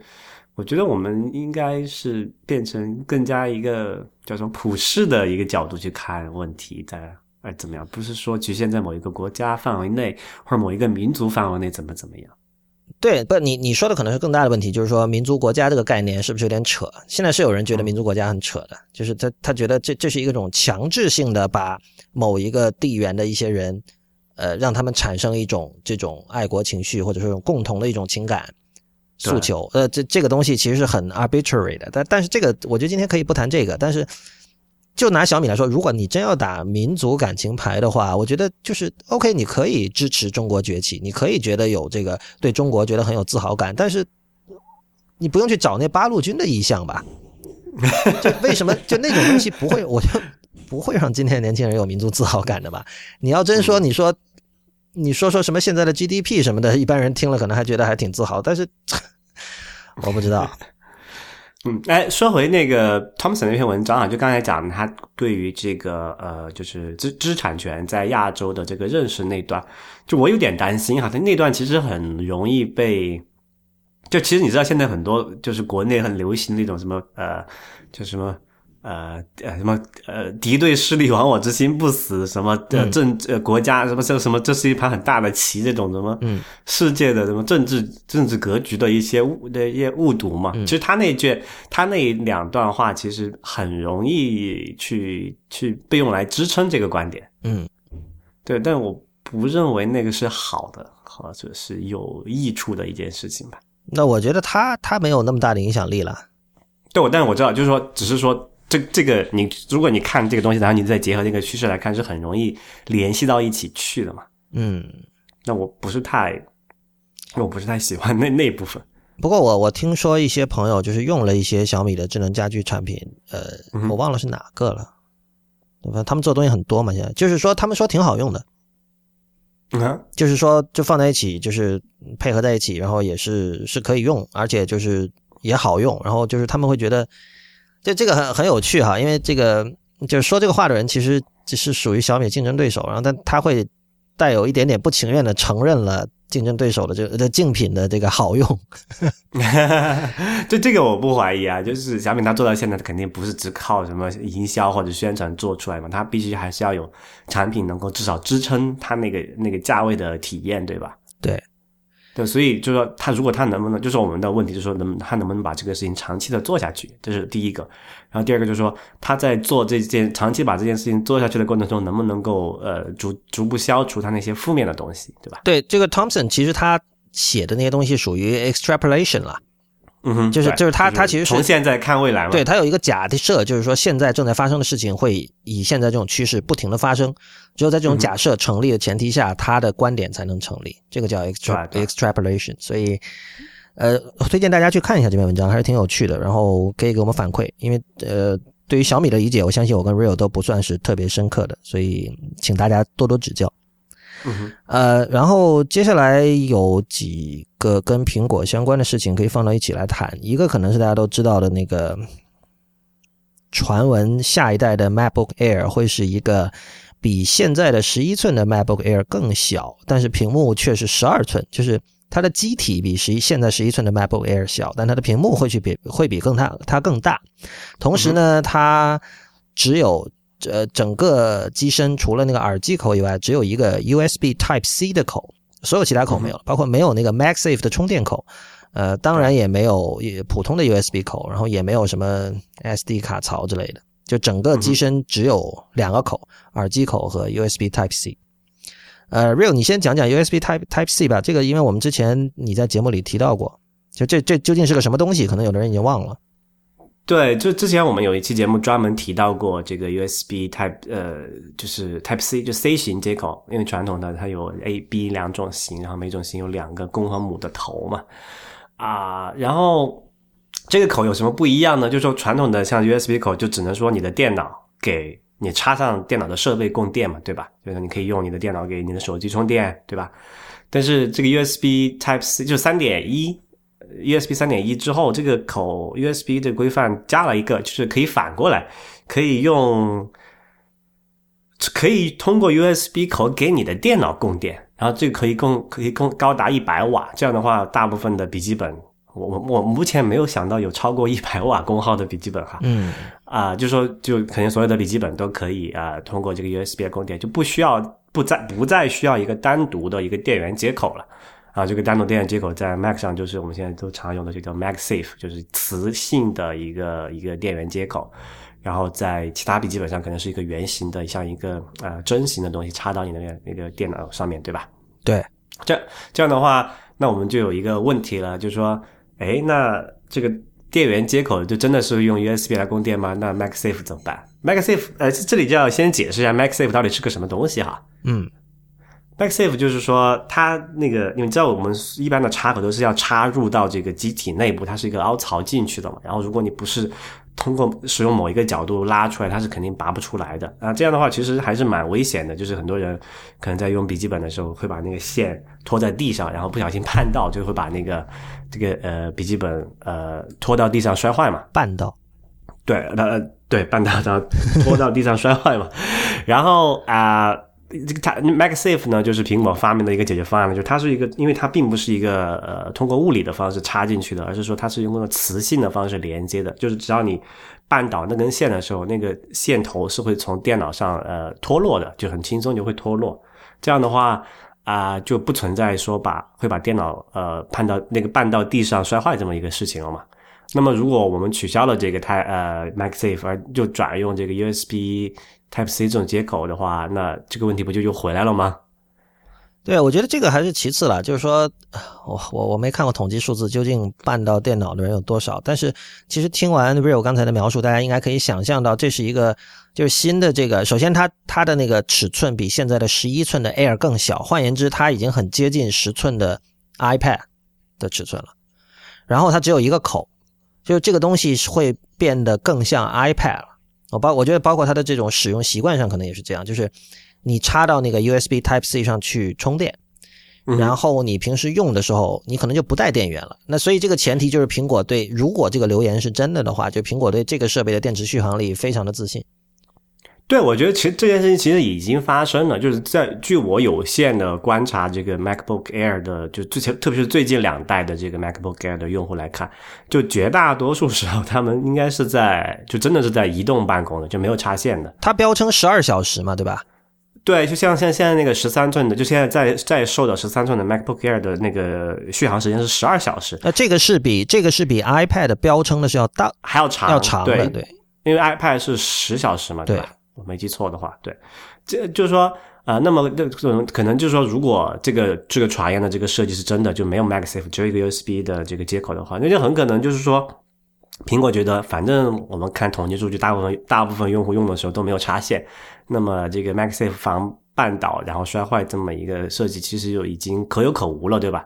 对啊，呃，那么就说这个的隐含的意思就是说，这个这个新的这个 MacBook Air 的续航时间还是至少是不会低于现在的可能十三寸的 MacBook Air 那种水平吧？对我，我觉得你你就是说，它那十二小时，因为因为我自己的使用体验啊，苹果的电脑它的那个续航力肯定比标称的是要少的嘛，肯定不是真的就是啊，是吗？我看他们测的都是比标称的要多的耶。我不知道，当然我没有买过 Air 哈，就是这这，所以我不清楚。有可有包括像那个 MacBook Pro，他们像 Analytics 他们给的那个实实测数据哈，就是说在正常使用的时候，通应该是通一般来讲是比标称的时间要长一些的。好吧，我我其实我当然没有非常严谨的测试过，但我自己至少我的我的 perception，我的认知上，我会觉得我是不我是不敢这样用的。就你比如你现在给我一台这个十三寸的 Air，然后你说你晚上充电，然后第二天你出去外面，比如说跑业务。然后你带着它，你要你要做这个很重度的使用，我我是不敢的，我肯定还会带一个那个充电器在身上。对你带啊，但你不会一直插着了吗？哎，但但我觉得这里的重点就在于你是带和不带。就像现新这个传说中的这个新的十二寸 MacBook Air，它就是基于说可以让你放心的不带充电器。我觉得这个是一个很本质的区别吧。就嗯，它已经做到那样的小的尺寸了，就是首先它比现在的 Air 要小，而且比它还薄，就真的已经很接近。十寸的 iPad 了，如果这个时候你还要带一个充电器，而且你知道，就是 Air 的充电器是那种一个小方块嘛？对，其实也是所有的笔记本里面，就是所有的苹果笔记本里面最小的号的充电器。对，因为它只有三十五瓦功率的，我记得。对，反正根据现在的留言，呃，所有的信息都指向一个结果，就是说苹果是觉得这个东西你可以晚上充电，白天使用，然后你是不用带充电器出门的，就更像一个呃这个什么 iOS 设备的用法。就我觉得它 其实 iOS 设备你敢不带充电器吗？哪怕是 iPhone 六，我觉得还是得带吧。虽然续航力好了，出门吗？出门肯定不带啊，你放哪里？你不看你出多久了？比如说我要出去一天，我带个包，我还是会带的。这个时候不是应该带移动电源吗？啊，移动电源，我我个人比较不喜欢移动电源，这个不说它了。然后呃，还有什么？这个这个笔记本还有什么值得说的事情？呃，就它只有一个口嘛，就说那我我们现在看，我现在是用那个十五寸的 MacBook。Pro 呃 Retina 版本的，它是有两个 USB 口的。呃，如果为什么这个 USB Type C 这个这个这个谣传的 MacBook Air 只有一个呢？就是说不是两个啊，有几个原因，就是一个是空间的限制，因为你可以看可以看到它是比现在的那个 MacBook Air 还要薄的嘛，那可能没有那么多的空间。你想，它已经用这个 Type C，Type C 是要比那个普通的那个我们在电脑上那个 Type A 的要小很多，大概只有可能四分之一的大小吧。呃，那为什么不做两个呢？就可能是说，哎，真的没有空间了，还是怎么样？那其实我觉得更要紧的一个问题就是可以避免这个用户的混淆嘛。因为因为如果你是 USB 口供电的话，哈，插哪个？通常对你插哪个呢？就一般来讲，如果你要用那个 USB 口向反向给这个设备供电，应该只会有一个那个电路的输入，就不会说你有两个口都可以供电。嗯。这样的话，如果你有两个 USB 的这个口的话，就会用户想，哎，我到底是插左边呢，还是插右边呢？或者插，如果你都在一某某一边哈的话，那应该是插上面那个呢，还是下面那个是吧？这是一个很严重的问题。所以我觉得，为了避免用户混淆的话，那就干脆就做一个好了。反正其实现在真的你说插 USB 设备的时候很多吗？就像我们这种用户可能还还还好，但是你像 MacBook Air 这种经常要随随便拿到外面跑的时候，还可能真的不多。对，我觉得，而且只留一个口，其实有一种概念上的纯粹性吧，这个也很符合苹果的作风嘛。这其实就 minimalist。对，这就像你只留一个 Home 键，或者只留一个，就是我觉得他就是会希望使这个用户和这个 Air 的关系变得更像用户和 iOS 设备的关系。所以他的一切的这种设计决策可能指向这一点。我觉得 Jason Snell 他写的那篇，就他在 Six Color 写的那篇关于这个这个事情，就是这个十二寸 MacBook Air 传闻这个事情的文章挺好的。就是他他说嘛，就是世界上第一代的那个 MacBook Air 其实做了很多妥协的，首先很慢，然后那个硬盘很小，对吧？而且还很贵。对，呃，对 CPU 速度很慢，所以但但是就是它其实。这一个，这是苹果做事一直就是这样。第二就是说，它其实是一种像是一种实验吧，而且它会它会有信心说，呃，在第一代产品里的各种问题会在每一次迭代会都会改进。然后过了大概一两年之后，大家会觉得哦，这个东西就你再也不会抱怨原来那些事情了。对对，呃，就还有一个问题就是说，这个这个口这个谣传的 MacBook Air 它没有 Thunderbolt 这个接口，你看到没有？呃，为什么没有？其实也逻辑上也很简单了，就是最基本的一点，Thunderbolt 就是按我们现在这个接口大小，已经是没有办法安装到这个这个电脑上了，就厚度太高了。嗯，你现在的那个 Thunderbolt 它其实是比这个 USB 就是普通的 USB 那种方的那种口的，呃，是要还要厚很多的。对，这样的话，就在我现在这台十五寸的这个 MacBook 呃这个 Pro 上面，它已经是就它已经是我这个电脑边上最后的一个接最后的一个接口了。就如果放到这个十二寸的 Air 上，就变成 Edge to Edge 了，对吧？这不是 Edge 就直接直接就漏穿了，你知道吗？好吧，就所所以就没有办法做到这一点。而且另外一个问题就是说，呃，因为 Thunderbolt 不能给设备自己供电嘛，就是不能给电脑充电，它所以还是要有。如果你配有这个呃，你还是要想办法给它充电。就是说，也不能说只用 Thunderbolt 就可以解决问题。嗯啊，这里其实我就觉得觉得一个很搞笑的一件事情啊，就是 Thunderbolt 那个接口的形状其实是所谓的是一个叫做 Mini Display Port 吧？啊，就是 Display Port 其实它是原原装的，是一是类似于 HDMI 那么大小的一个接口的。OK，然后就苹果已经它做这个就 Mini Display Port 是苹果的一个发明了，就它已经把那个微缩了，但是它现在已经很后悔当年为什么没有微缩的更小一点。嗯，是啊，那那么就会导致一个问题，就是如果这个传言属实的话，这个 MacBook Air 怎么外接一台显示器呢？就不外接了呀。呃，就有几种可行可能的结果，就是第一个说，那苹果说，那嗯没办法，太薄了，放不进那个接口，那就算了吧。啊，这个是一个最简单，就是什么都不做，通常是最简单的方案，对吧？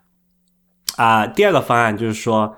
那这个 USB，因为 USB 它那个三点一，它应该是可以自己定义一些协议的。那我们可不可以说，在这个 USB 上再附加一些自己，或者它苹果干脆私私自己私就是定制一个能够兼容 USB，但是其实不完全仅仅是 USB 的这么一个接口，就那个接口它可以供电，它可以是也可以就再传输一个这个视频的信号呢，就是 Thunderbolt over USB 这样。哎，但从商业角度考虑，难道不是说我就干脆就规定这台就不能外接，然后你要外接显示器，你再买买多一台？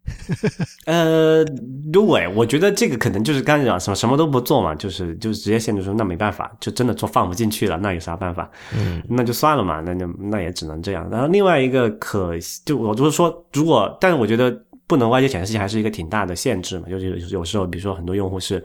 呃，拿个这个 MacBook Air，然后跑到这个上班的地方，或者是公司，或者在家里，呃，然后就接到一个外接显示器上，然后在上面用嘛，因为这样，因为那个十二寸的屏幕确实是真的太小了。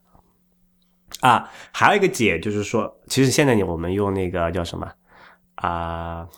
呃，iOS 设备的时候，其实可以通过一个接口把这个屏幕投射到这个呃一个外接屏呃屏幕的内容投射到外接屏幕上面去嘛。嗯。有一个叫做呃，如果你是这个 HDMI 电视的话，它有一个就是 Lightning 转约 HDMI 的一个转接头，对吧？嗯，可以通过这种方式来做。然后它其实内部的运行的是 AirPlay 的一套机制，就是把你那个视频，那这个你这个屏幕的内容通过硬件压缩录制成一个视频的方式，然后直接在电电视上播放。然后这个因为这个有专门的硬件来做，就就有这个呢延迟是可以保证的。嗯。啊，就这也是一种方案，就是说那个 USB 线可以直接转转出一个 HDMI 接口来，然后你可以插到显示器或者电视上就搞定了。然后再有一个方法就是通过无线了，就是其实现在我我也是已经试过了，就是那个 AirPlay，如果你有那个 Apple TV 的话，哈，嗯，你在那个电视上装一个 Apple TV，也就是一百刀吧，一个小盒子，然后你可以通过无线的方式把你的那个。要么你可以把那个电视作为一个扩展屏幕，或者是你直接镜像到那个那个电视上面去。呃，当然这个就有一定的延迟和这个画质的损失了。不过只要带宽够的话，我觉得一般使用还是问题不大。没有了，我觉得这种无线的方式，如果你比如说头上去看个电影，你播你的这个笔记本上的电影，这还好。但如果你用来工作的话，还是挺难忍受的。不，播电影其实是反而是不好的，因为它那个延迟不足以让音画同步。哦，真的吗？OK，哦。就如果你是直接 mirror 的话，但是当然播电影我们有专门的 AirPlay 的方法，那个可以再说。但是其实工作的话还可以，我自己试过，就是在我普通的一个八零二点十一 N，就还不是那个什么现在说十一 AC 那种高带宽的高带宽的无线网的情况下，它那个就是延迟和显示效果完全完全可以接受的。OK，对，所所以这是一个就是第三种解嘛，就是说你刚才提到说那个十二寸有点小，但其实以前 PowerBook 是有十二寸的。呃。对，但是如果你长时间一直面对着，就起码对我我来说是可能不够大的。我明白，但就是说我我我是觉得可能十一寸有点小，但十二寸对十一寸确实是很小。对，因为我我以前有朋友是拿呃 PowerBook G 四嘛，那个银色的，而且这这个当年的 PowerBook G 四跟这次那个叫什么 Nine to Five Mac，它做的那个图片就是十二寸传说中的十二寸 MacBook Air 的那个图片非常的像，就是首先它键盘是 Edge to Edge 的，左右两边基本留不下多少边框的那个什么了，对，就就很像当年的 PowerBook G 四。嗯，对。其实我还挺喜欢现在这个设计。其实你现在看，就是现在在卖的十一寸和十三寸的那个 MacBook Air，它那个边框很宽，真的很宽，而且因为因为它的屏幕小，就更加加重了那个宽的感觉。对，你会觉得哎呀，这个浪费这么多空间干嘛呢？就是对吧？你把它那个做薄、做窄一点嘛。你就像它键盘周围也有一圈留白，然后那个屏幕那个周围有一圈，所谓叫叫做 bezel 吧，bezel 叫什么？边框，就叫边框，对吧？我老婆她那台十三寸的 MacBook Pro 已经。已经好多年了，准备给她换一个，也一直在等这个 MacBook Air，就是出新款，然后给她换。然后这个我觉得 蛮适合。嗯，这个好像说是要年终，就是 WWDC 的那个时候可能可以买得到。嗯，对，这上一次 MacBook Air 发布的时候什么时候我也不太清楚，不知道，我不太跟这种事情。嗯，呃，对，这个讲的是这个苹果未来要发生的一些事啊。当然，好像那个 Apple Watch 也差不多了吧。还有一两，Apple Watch 传言说是三月份吧。OK，呃，但是这虽然我们已经跨两只腿都跨进二零一五年了，我们还是看到了一些呃有趣的关于二零一四年的回顾。呃，这里其实有两份报告吧，一份是这个 Panic 写的，这份最近在网上流传很广，可能大家已经看过了。Panic 就是开发这个 Transmit，还有这个那个叫什么 Coda，还有 Prompt，还有什么？呃，各种东西，它有一堆小工具，对对，而且而且这个公司是很，它是一个非常好玩的一个软件开发公司，就是它几乎是像一个以一种玩游戏的心态在在写软件，而且事实上他们的那个创始人 Cable Sasser 他是有给两个游戏做配乐的，就是一个叫那个 Space Age，还有一个叫 The Incident。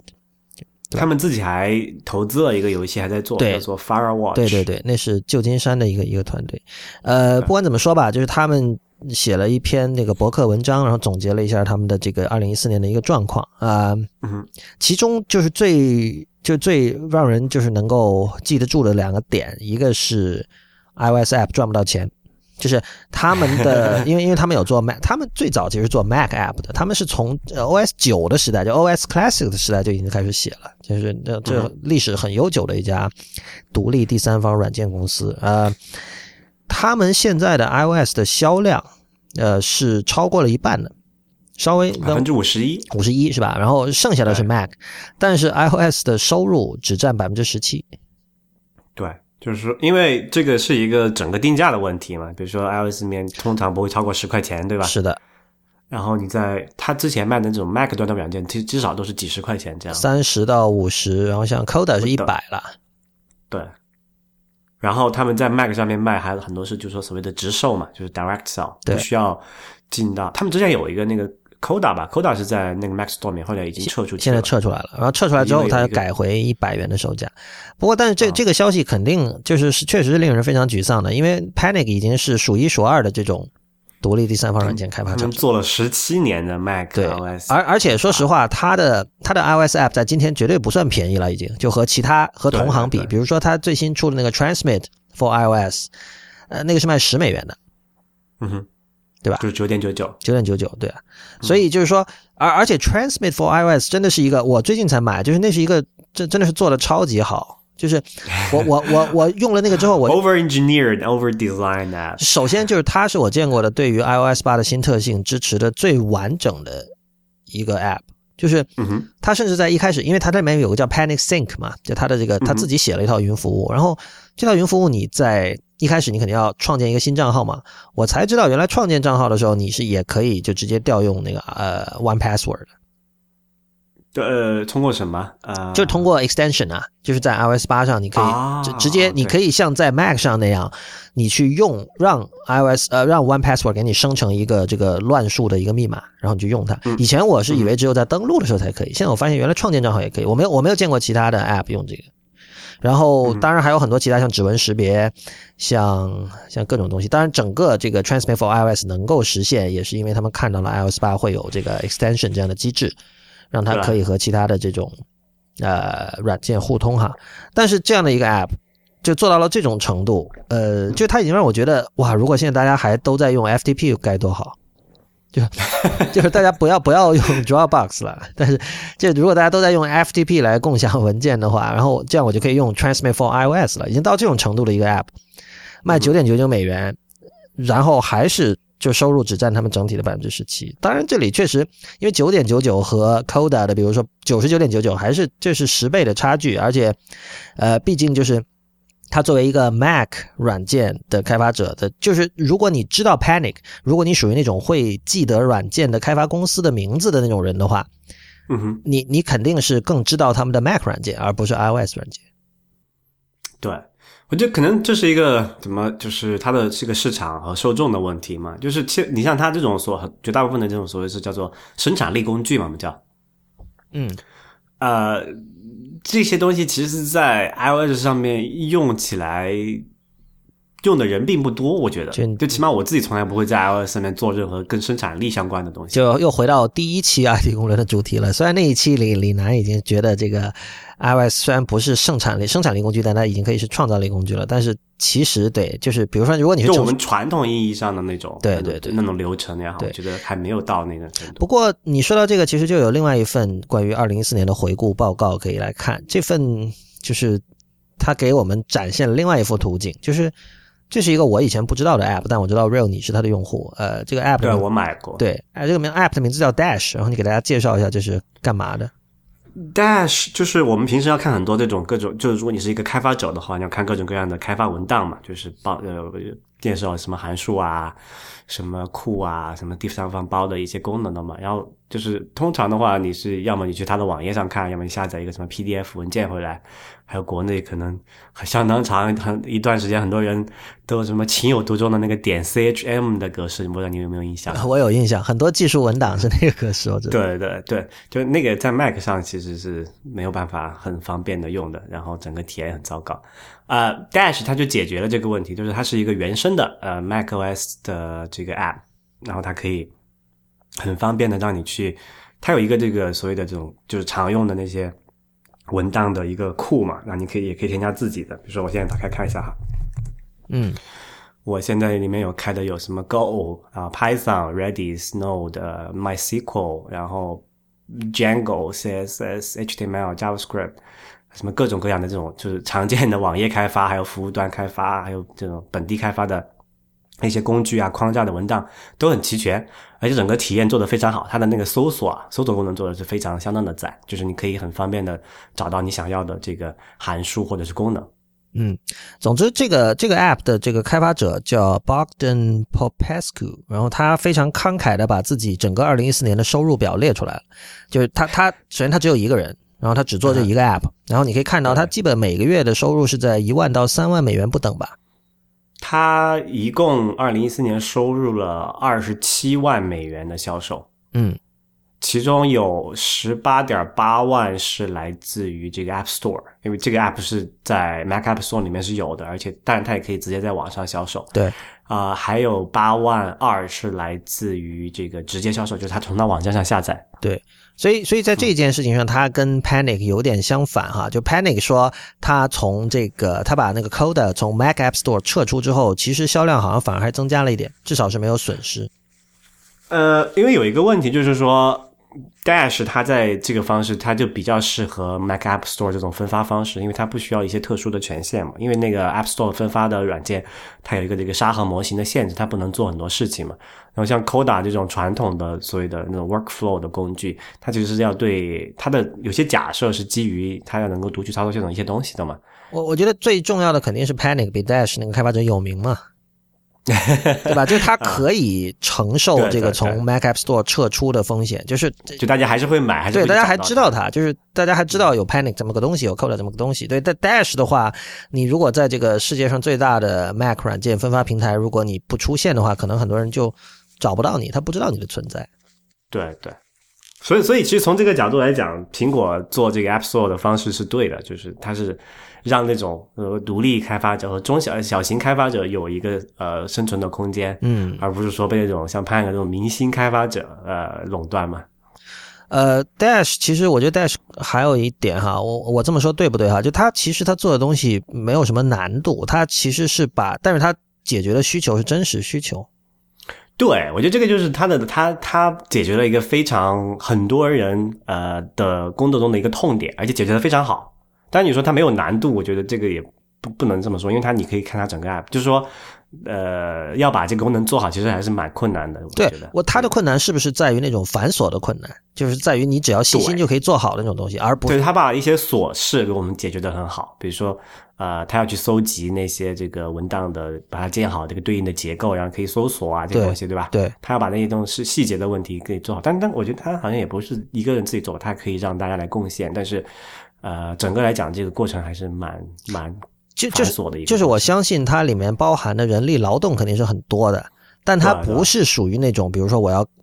做一个 pull down to refresh，我要做一个这种全新的这种范式，或者说我的这个 app 的这个 performance 问题非常难解决，然后他把它解决了，好像不是那种意义上的难度啊。对，就是它不是一个 technical challenge。对，就是就是我相信一个中等程度的程序员看了 Dash 会说，哎呀，这个我明明也可以做得出来的嘛，就我为什么当时没去做？但是如果比如说一个中等程序的中等程度程序员看了，我不知道什么，像 Facebook Paper 这种东西，他会觉得哇，这个东西可能我做不出来 的，对，不是这个意思。所以，所以就是说，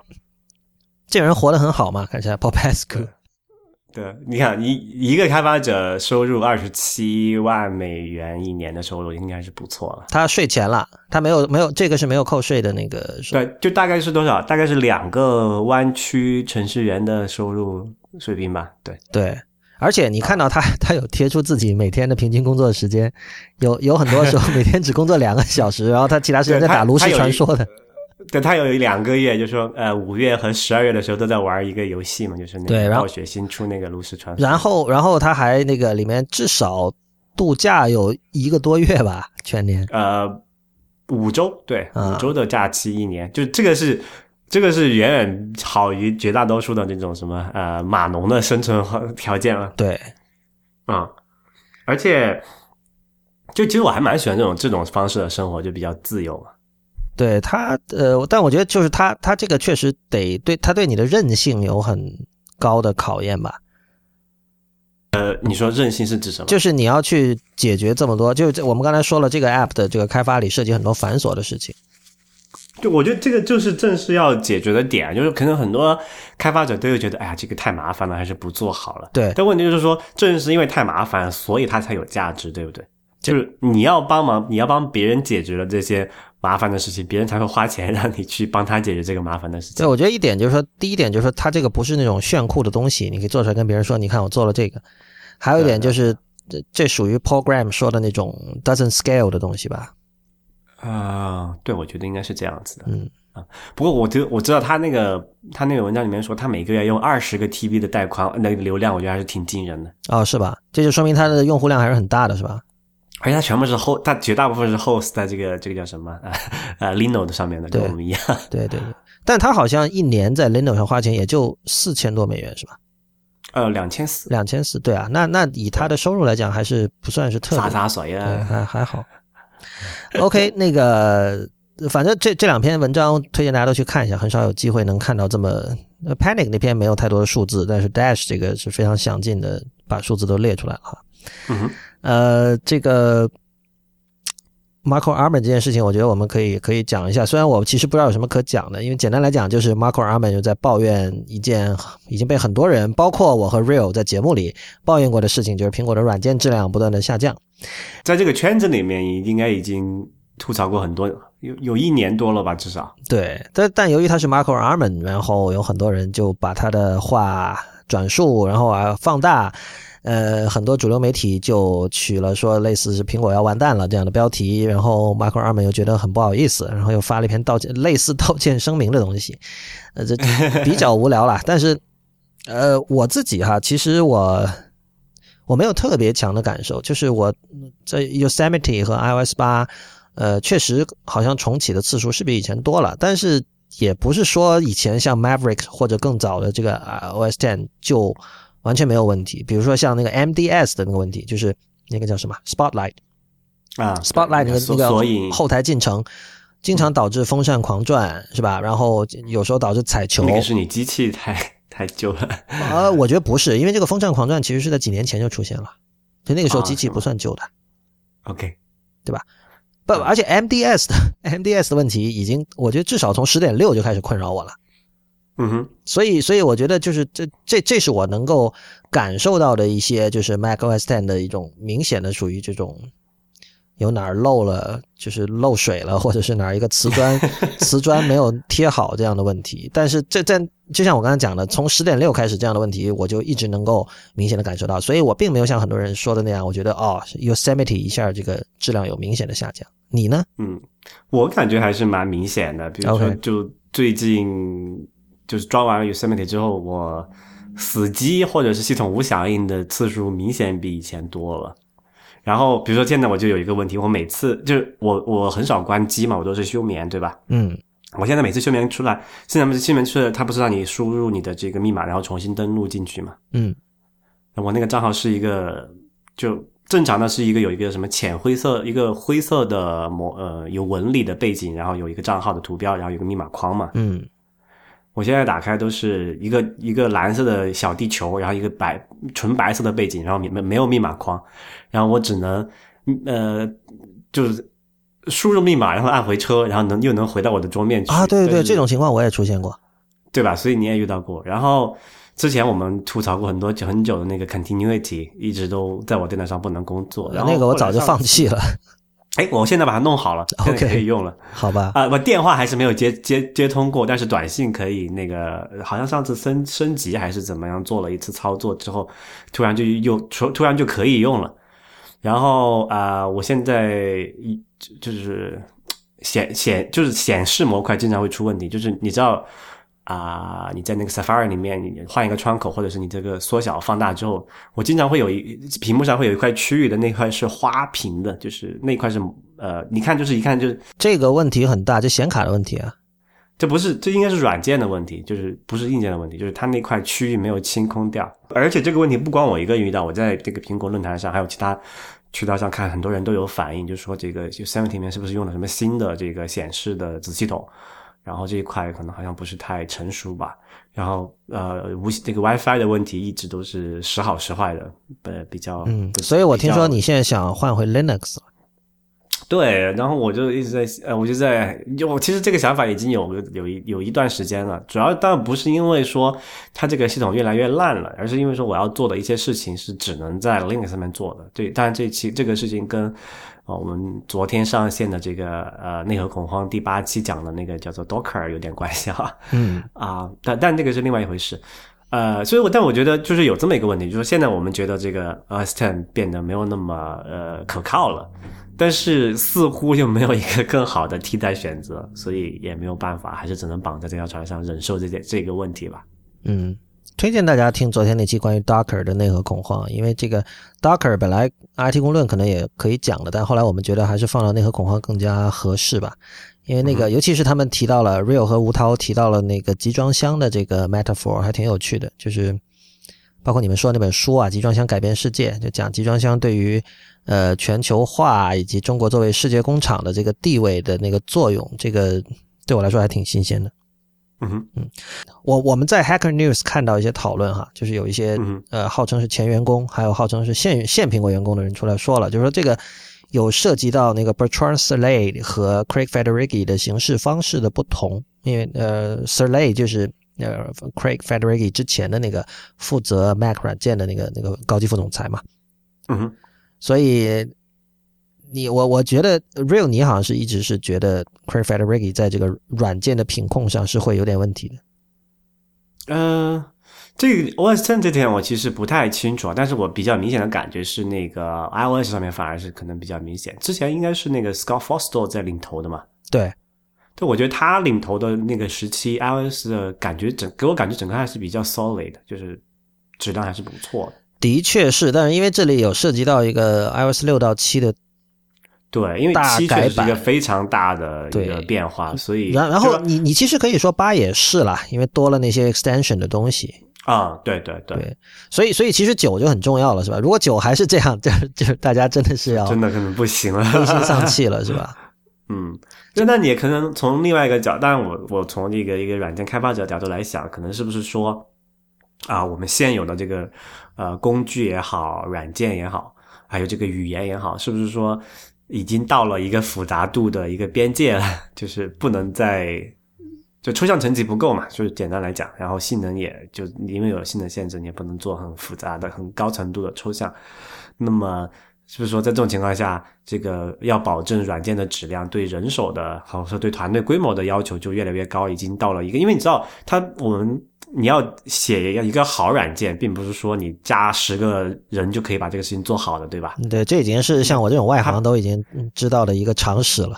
对，就所以所以这里面有一个有个规模，它是不是可，它是不是一个可以 scale 的问题，对吧？所以我有点担心是这一点，反而是哎，但是但是这种事情不是。过上个几年，软件界都会有人说，然后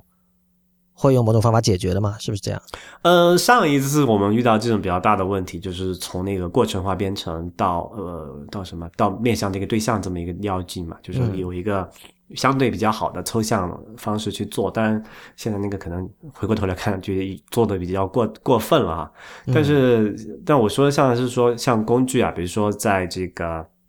有些有很多 bug，可能是是是因为什么内存分配不当，或者说这个什么管理的问题导致的。这些本来是有一些工具可以帮我们解决的嘛，但是因为这这些学术上被研究过的工具还没有被大规模的运用到现实世界中，或者说至少苹果没有用起来，对吧？它还是用的什么 ARC 的方式，而不是用那个 GC 的方式来做。比如说，哎，这是一个例子。然后。我我我不太清楚啊，但我这是一个猜想，会不会说我们？那你你或者你你换个角度来来想，为什么苹果会这次发布这个 Swift 的这个语言？对，它是不是也想解决这个开发者的这个效率的问题，从而解决这个软件工程啊不可能随着人人员的数量而线性增长的嗯这一个一个瓶一个瓶颈嘛，对吧？OK，啊，所以总体来讲呢，嗯，就现在还是一个观望它的观望的一个时期嘛。就说苹果它也经历过这么大的一个变革，而且他们现在就是什么全面开花，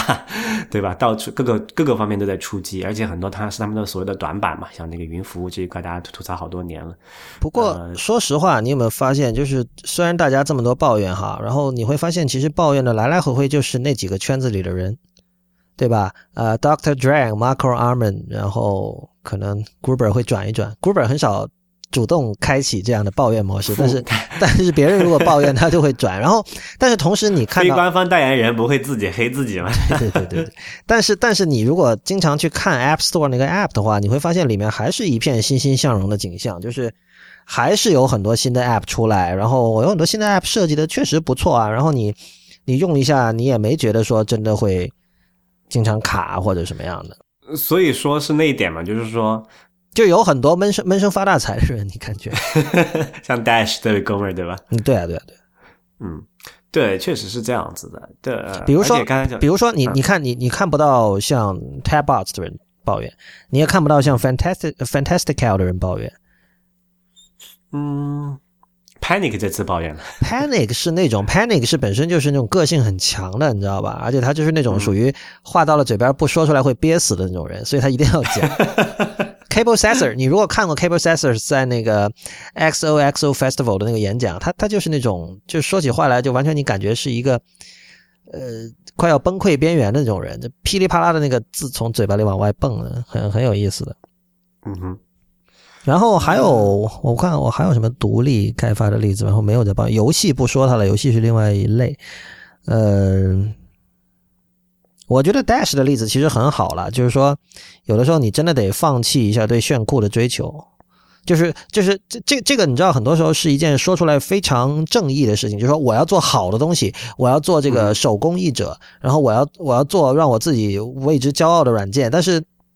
很多时候，说实话，说实话，我不知道那个 Dash 那个哥们儿对于 Dash 有多骄傲哈，就是他就很多时候满足了真正需求的软件，真的是没有那么性感的。功能性嘛，但但是其实还不错，能把一个这么枯燥无味的工具做的那么好，那么漂亮，我觉得还是还挺不容易的。而且他只有一个人哦，他得他得从什么编代码、管文档，还要设计界面，一个全部都做自己做。对我看到他网站上支持那么多的繁杂品类、繁杂的各种编程语言，我就知道这肯定是一个其实是挺一个苦力活。对对，你看他有时候那连续一个月每天工作超过十小时，我觉得也是。嗯，但他但他还有很多时间是在休假的。对这个对，这儿一阵儿就就说我我觉得会抱怨和不会抱怨的人真的是两类人。比如说，你说 Marco 这种人，我以前也讲过，他是把自己的一切都要解剖出来的，所以他做一个 Overcast，恨不得这个每一步的这种设计选择都告诉大家背后的这种思路是什么。但是同样，他的竞品像 Instacast、像 Castro、像 Pocket Cast，啥也不说你很，少见到他说这样的东西。然后还是人因人而异吧。我觉得这个东西。对 Pocket Cast 其实有算是有抱怨的啦，因为他他那个人不是讲说他们二零一四年啊，那个收入的问题。，对，从 Android 上得到的收入已经超过了 iOS 嘛？嗯哼。就他们其实经常抱怨的一点就是说，为什么呃，像 iOS 也好，还有现在这个 macOS Ten 也好，为什么每年要出一个新版本？的确是这样，就是你知道，你可以从 marketing 的角度解释说，哦，这个消费者需要，但说实话，普通人他知道有新版本，他未必升级的呀。很多人他会要么是工作或者这个自己参与的一些组织或者学校的网管说你不要升级，要么就是他懒得升级，要么就是没想起来，对吧？不过现在有一个这个问题，就是说，首因为那个 iPhone 每年要发布一个，这个是市场环境决定的，对吧？有那么多竞争对手，一年发发几个呢？它一年发一个，已经已经算是挺慢的节奏了。嗯，然后呃，那如果你发了新的硬件，要不要搭配一个新的软件跟它一起呢？又是一个问题，因为可能搭了新的一些什么呃探测器，比如说去年搭了指纹，对吧？嗯，今年搭了什么那个无线支付，还有什么东西？就这这种东西吧，你又得加一个什么 API，又得加上去。然后因为现在又要那个 iOS 和 OS Ten 要协同合作嘛，比如说有一个 continuity，那都导致这个 OS Ten 呢，你必须得跟着 每年升级一下，其实也是挺折腾的一个事情。因为我觉得这里有个有个这个问题，就很多人用这个 OS Ten 是作为它的一个生产力的一个工具的，对吧？就是说它是要用它来什么讨生活的，按广东话来讲，是不是？讨生活是广东话吗？不是上海、不是吗？？OK，Anyway，、啊，玩死，玩食啊玩食啊，OK，对，要找找吃。的，不是讨生活。OK，找吃的啊，对，但这个就和这个手机不一样嘛。那手机死一下机，可能或者重启一下啊，或者有个 bug，那我关一下开一下就好了。那我工作到半截，你给我搞一下，这个很影响我效率嘛？那很影响我们 找吃的嘛，对吧？很多有这个抱怨，我觉得也不也不奇怪了。而且我不知道你还记不记得哈，就是之前在 debug 里面那个谁 Meeting and Natra 讲他们那个苹果内部的开发流程的时候，嗯，我是前上周才听完嘛，就把那一三期啰啰嗦嗦的讲完。其实你可以发现，他们呃，如果是按一年发布一次的这种节奏的话，他们内部就工程团队真的花在解决这个稳定性和还有修 bug 的那些时间是蛮少的，大概就两三个月而已。OK，啊、然后上次那个 Hacker News 上面不是有一个前苹果工程师在讲这件事情嘛？嗯嗯，所以我觉得他们如果按照一年发一次这个大系统的这么一个进度来做的话，可能在相当长一段时间内，这个稳定性都会是一个很成问题的事情。所以就是大家期待它现在搞一个类似十点六那样的嘛，就是说没有太多面向消费者的新功能。呃，是叫 Snow Leopard，Snow Leopard，对，对，就是只是修，就是修复底。这其实我啊、呃那个什么，英特尔不是有个什么 TikTok 的一个战略嘛？啊、我不知道。呃，英特尔的每每芯片是这样，它是这样一个布局，就是一年升级一次，就隔年升级一下制程，然后另就是在另外的间隔那一年就升级一下这个工艺，呃，叫什么啊、这个叫什么架构嘛。那这样的话，就可以说，就其实你有你有你有一年的时间来发新特性，然后有一年的时间来稳定它，然后修这就是增强一些啊、呃健壮性吧。嗯，对，梅花建筑一样的来做。对对，就可不可以说它苹果也呃做类似的事情？因为当年那个十点五到十点六的时候，大家我还觉大家可能觉得还挺高兴的，就是说，因为他们当时有一个宣传语，就是就是完全没有新特性，对吧？那个十点六的时候是，对，不，就那个就是主流媒体会会会呜，然后对，就是这就是我们从软件工程角度，这个是觉得是好事。你想让你有一整年的时间来来完善你之前发布的一些坑嘛，对吧？对对因为有些人你可能为了赶进度，可能采取一些比较 dirty 的一些 hack 的方式去对，主要是普通人不明白软件一定会有 bug 这个这个道理，然后 他发现就是你居然没有新功能，他就会呜，但这个就这就很讨厌嘛。对啊，对啊，对啊，所以所以当时就是十点五到十点六时，当然想，但我还在想，诶，他是不是也要跟英特尔那种一样，TikTok TikTok 这样的话，其实应该对，就起码英特尔这么多年的这么一个执行的结果来看，效果还是蛮不错的哈。嗯，那如果苹果的软件也能照那个进度来做，估计应该也是挺好的。结果结果后来一看，哇！连出了三个版本的都是大版本的新功能，这有点肯定这也是跟这个后乔布斯时代在他们那个人员的这种变动是有关系的了。对，高层的变动也好，他们那个团内部的合作，包括他们的产品和那个营销进度的安排，都其实完全不一样了。嗯，所以今年的 WWDC 会有很多好戏看，呃，可能是很关键的一期。好吧，那这期 IT 公论到这里就结束。如果您喜欢 IT 公论，请考虑成为我们的会员，支持我跟 Real 把 IT 公论做成最好的科技播客。我们的会员费用是每个月三十人民币，如果您一次支付一年的费用，还可以获得八五折优惠，也就是三百元一年。